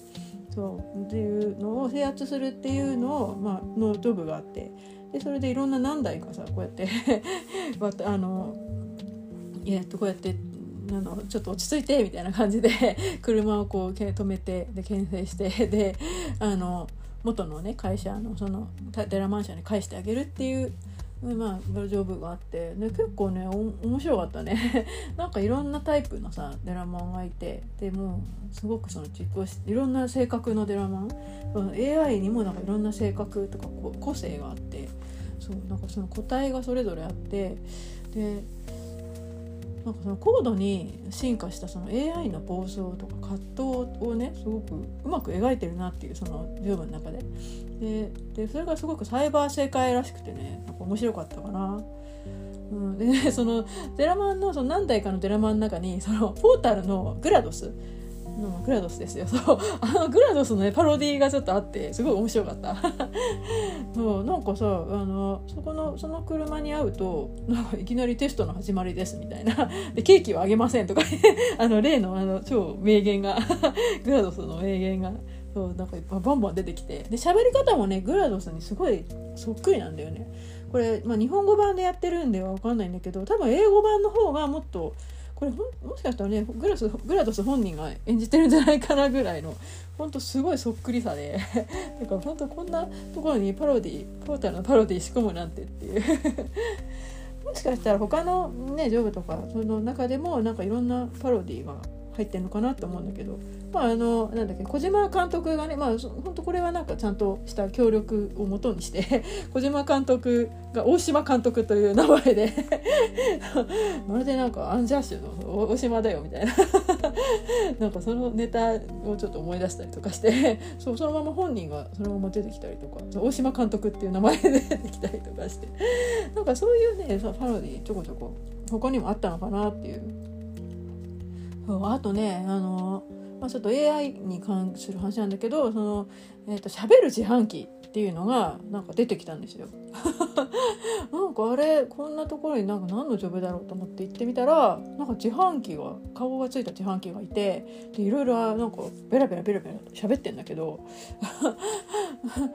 あれって思ってそう喋る自販機といえばっていう あのボーダーランズとかあのバイオショックで喋る自販機出てくんですよ。あの近寄ると喋るってやつ。あれみたいにその私の中の勝手な法則なんだけどその自販機が喋るゲームは名作っていうまあ、自分の中のこのセオリーがあって 法則があって。でそれをねちょっと思い出したんであもうじゃあサイバーパンクはもう食べる自販機出るからね名作認定じゃんっていう。もうなんかねそのしゃべる自販機ジョブもね結構何回かにわたってやるんだけど結構それもちょっとデジタルの悲しみっていうのかな。あのやっぱその AI がねその 持つそのあのなんかその悲しみっていうのかな。それをちょっと感じさせる。結構いいジョブだったかな。うん、ででねそのいいゲームの法則でねそのこれにあの線路の上を走れるゲームは名作の要素があったらもっとね良かったかなと思って。あのそうそうなんですよ。そう。線路の上を走れるゲームは名作なんですそのまあいろんなねそのレースゲーでも、まあ、バンアウトとか あのレースレースゲー、まあ、一般一連のレースゲームから、まあ、普通のねあの FPS とか何でもいいんだけどとにかくレースゲーレレースがその車の中でこのああの走れるっていうその移動ができるっていうその 線路の上もうせ、まあ、もちろんイコール電車が出てくる。でもまあありっちゃありなんだけどその電車とかねその線路とかなんかそっち系のねその列車とか乗り物がもうちょっと出てきたらいいなっていうあ一応でも出てきたかあのパナムのね確かあのイベントバッドランズあたりの方でなんか戦車線路を止めせなんかななんだっけな電車を確かなんか止めるみたいな確かあった気がしたんだけどあれもちょっと若干惜しいかなっていうあの自自身がその電車に乗ったり列車あの線路の上を走らなきゃダメなんですよ。ちょっとそのあのその線路とか電車あの法則に関しては若干ちょっと判定が厳しいっていう。うんそうだからまあそういったなんか AI とのねなんかその話もそうだしなんだけどあの、まあ、そういうところどころであの肉体と精神とか魂のね関係やその在り方っていうのを、まあ、コツコツ描いててで私のあのクリアしたその隠しエンディングの方ですごい重要な選択を迫られるんだけど まあここはネタバレなので言いませんがなんかその重要な選択の時になんかふと思い出したのがついこの間見たあの新エヴァの劇場版新エヴァのあのラストをねちょっと思い出したんですよ。もうねちょっとなんかネタバレも、ね、これ以上言っちゃうと本当ネタバレになっちゃうんでちょっと なんとかあのちょっと自分の気持ちをこう抑えて いきますけど。そのまあだからその肉体を取るか精神を取るかみたいなさ要するにそのどっちかいずれをどちらかを選ぶかにもなってくると思うんだけどあのなんかサイバーってその突きつけまあ SF もそうだけど突き詰めるとそのスピリチュアルにいっちゃうんだなっていう。もうなんかここに結局たどり着いちゃうのかっていう。うんまあそのもともともとその根底にあるテーマはやっぱりそこになっちゃうんでやっぱスピ話がスピリチュアル味になっちゃうなっていう。のはやっぱり変わらないんだなっていう。あのこれもまた別のジョブでその前奏そうなんか禅の達人みたいな人がなんかお坊さんが出てくるんですよ。でちょっとここあなたここに座って瞑想しませんかとか言って誘われてでまあ禅をそう座禅をするんだけどで瞑想していろんな、ね、思いをこう描いていくんだけどそう瞑想していろんな世界を見ていくんだけど なんかさあれもだから要するに禅もその流れなのかなっていう あのまあ別にねなんか禅をしたからってサイバーを感じられるわけではないんだけど 逆にサイバーが禅なのかなとかね。うん。だからそのまあ その、まあ、肉体と精神イコールまあだから生命その命の話なんだけどその相方のそのジャッキーがその死んじゃう時もその自分自身がさこうだんだんそのレリックにこの侵食されてもう残りわずかの命になっちゃうんですよ。そのでジョニーもそのこのままだと俺が俺も消えてしまうみたいな 感じで、まあ、そういう危機にねあの、まあ、瀕するんだけどなんかああいうさ命の危うくなる時とかもさなんかでもさここってさその、まあ、サイバーパンクなわけでで脳とかに肉体もさもう完全にいじり放題でさでいくらだってさ電脳世界にダイブしてさそのね電脳サイバー世界にでさ生き続けることだって、ね、医師として生き続けることだってできるわけじゃん。肉体をしてて。そうだからその肉体はさ本当にただの入れ物なはずなのになんかさすごく脆いんだよね。そのジャッキーだってさその、ね、あそこで死ななきゃね死ななくてもよかったはずなのにっていう。だからこの「誰々だって」っていうのは結構いっぱいあって。そうなんですよ。だからその中でそうなんでこう人間がこんなに脆くて儚いんだろうっていうね疑問もにもと面して。でまあ自分なりにこう解釈したのがその、まあ、電脳におけるそのこういった脆さとか儚さ、まあ、人間自体のその脆さも儚さもなんだけどそれがやっぱそれこそがサイバーなのかなっていう。もうあれもサイバーこれもサイバーってもうなんかサイバーって言っちゃえばもうこっちのもんっていうのかな、まあ、あとも言ったもん勝ちっていうのかな。これ,、まあ、これはサイバーっしょ。っていう。このサイバー認定をするためにこのゲームやってるっていう。なんかあなんかそれなんだなって。そう私の中のサイバーはどれだっていうのをこう認定するためにこうこのゲームクリアしなきゃっていう 使命感に 迫られたのかなって、うん、思ったりして。まあ結局のところまあなんかよく分かんないんだけどまあなんだろう自分で感じ取ったものがサイバーなんだなっていう。ね、うん、そういうことに、まあ、しておこうかなと。なんかね多分だからみんなそれぞれのせあのそれぞれが持つそのえっ、ー、とサイバー感ってあると思うんだけどなんかそういう話もちょっとねゲームやった人に話きっと聞いてみたいなってと思ったね。うんで、まあ、まあ最後になりますけど そのそのハイバーパンクの中でやっぱ一番印象的だったのがその、えーとまあ、いわゆるそのなんか、まあ、ジャパンタウンっていう呼ばれるところとかなんか結構そのジャパンモチーフ日本のその東京をモチーフとしたその、えーとまあ、街並みがあってで、まあ、いわゆるカラオケとか書いてある。デカデカネオンで書いてある。なんかいびつなそういびつなねそのなんかあの広告だったりとかさネオンサインとか、うん、なんかあとさこうやってさ雑踏が歩いてるとさもうなんか嫌青でもさなんかポンポンシットとかが流れてくるわけですよ。その 本当秋葉のさなんか秋葉の電波ソングみたいのがこうやってああの雑踏と一緒にこう流れてきて。その都会のねノイズ感っていうのがそのこのなんこの都会のその光景とかそのあのわい雑さがなんかでこれってやっぱり東京、まあ、リアルな東京の話なんだけどあなんかこの辺ってやっぱりそのモデルになった東京のこの都会の光景とかわい雑さってなんか改めてなんかサイバーだなっていう ここもサイバーかって感じなんだけどなんか自分やっぱ日本人だとさちょっと分かりにくい感覚だと思うんだよねこの辺は。やっぱりその、ね、ブレードランナーだってさそのすごくエキゾチックにそのねなんか東京とかさその日本人を描い描いたりとかそのしてるじゃない？なんかあのエキゾチックさその なんかクールジャパンとかでさ今で今となってはもうクールジャパンとかっていうさなんかあの ねちょっとなんだろう頭の足りない言葉にさ書き換えられちゃってるけどさあのなんかこの東京のさこのなんかそうあの外から見た東京の感なんか客観客観視っていうのかな？その東京をなんかすごくあの東京とか日本をなんか客観視できた感じがした。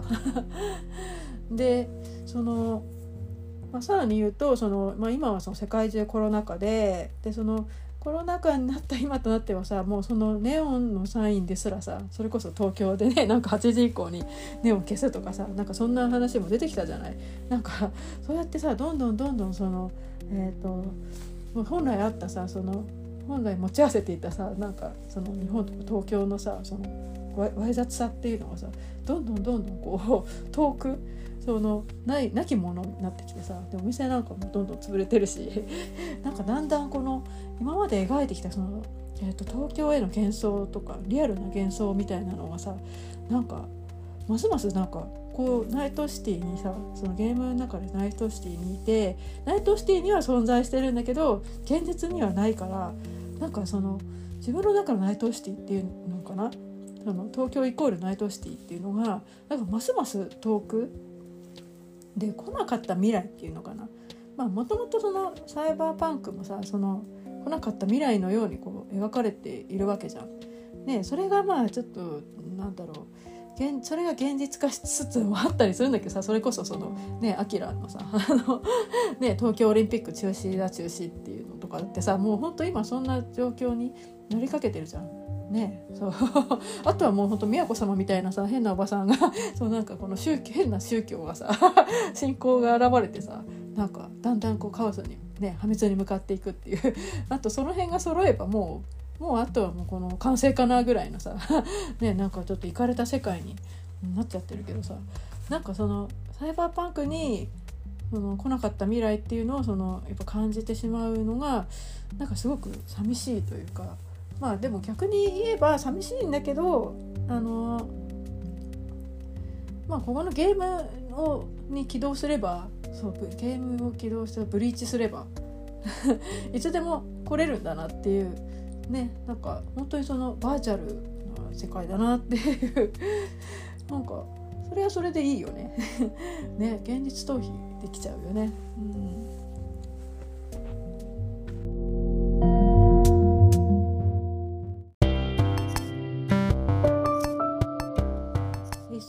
い熱情第19回目エンディングです。えーと、お別れの曲とかちょっとかけらんないんで ちょっと残念なんですけどあのえっと多分まああのえっとあまあアプリでも、えっと、PC からでも見れると思うんですけどあのここのあのポッドキャストの紹介文のところに、えーと、今回ちょっとテーマを、えーと、サイバーパンク2077バイブスと称して えと YouTube のあのリンクをあの曲の、えー、と4曲リンク貼っといたんで、まあ、よかったらちょっとそれを見ながらでも あのまたき、えー、とお話聞いてもらえたら嬉しいです。はい、あのねちょっと久しぶりにね対策系ゲームをねちょっとやり込んだんで 割とこう余韻がすごいというか、まあ、あれこれちょっとねいろんな思いを巡らしたりとか がすごく楽しくて もう本当充実しました。うん、あの多分ねいずれいつになるか分からんけどあの、まあ、フォトフィックスが落ち着い落ち着かないだろうなきっとなっていうもういくらかこうね持ちきれないんだけど、まあ、なんかオンラインマルチとか多分やったら本当面白いんだろうなと思うんでなんかどんどんこう世界を広げてほしいなって思ってるんでもう本当あのこれからも楽しみに アップデート楽しみに期待しています。はい、でねあのそうそう1個ねちょっとあのえーと、お話の漏れちゃったネタがあって私すごく裁判裁判いいなと思ったのがあのジョブの名前ジョブ名がねなんか全部洋楽の曲の名なんだよねすごくまあいろんな洋楽の、まあ、名曲がね結構使われてるんですよ。あのまあなんだろうななんかあのいろいろねそうなんか引っかかるあなんかもしかしてって途中で気づいたんだけどなんかスペースオディティとかさあれこれデビッド・ボーイじゃんみたいなとかピラミッドソングとかねレディオヘッドの曲だっけ、うん、なんかねなくジョブのねなジョブ名をねすごくなんか生かしてるなってでそもそもサイコキラーそのサイコキラーをそのサイバーサイコをやっつける、まあ、キラも、ねあのえっと、一連のジョブも、ね、サイコキラーってあれじゃトーキングヘッドじゃんみたいな。なんかとにかくねもういろいろとこうもう往年のその、まあさね、最近のも多分含まれてると思うんだけどのあの曲がねすごくなんかたくさんあって。曲名がモチーフになってるもの。すごくあってでなんかさすごくさなんかやっぱり洋楽好きとしてはさ やっぱりあの結構グッとくるというかさもしかしたらあのあの Spotify とかにもなんかあの曲名をその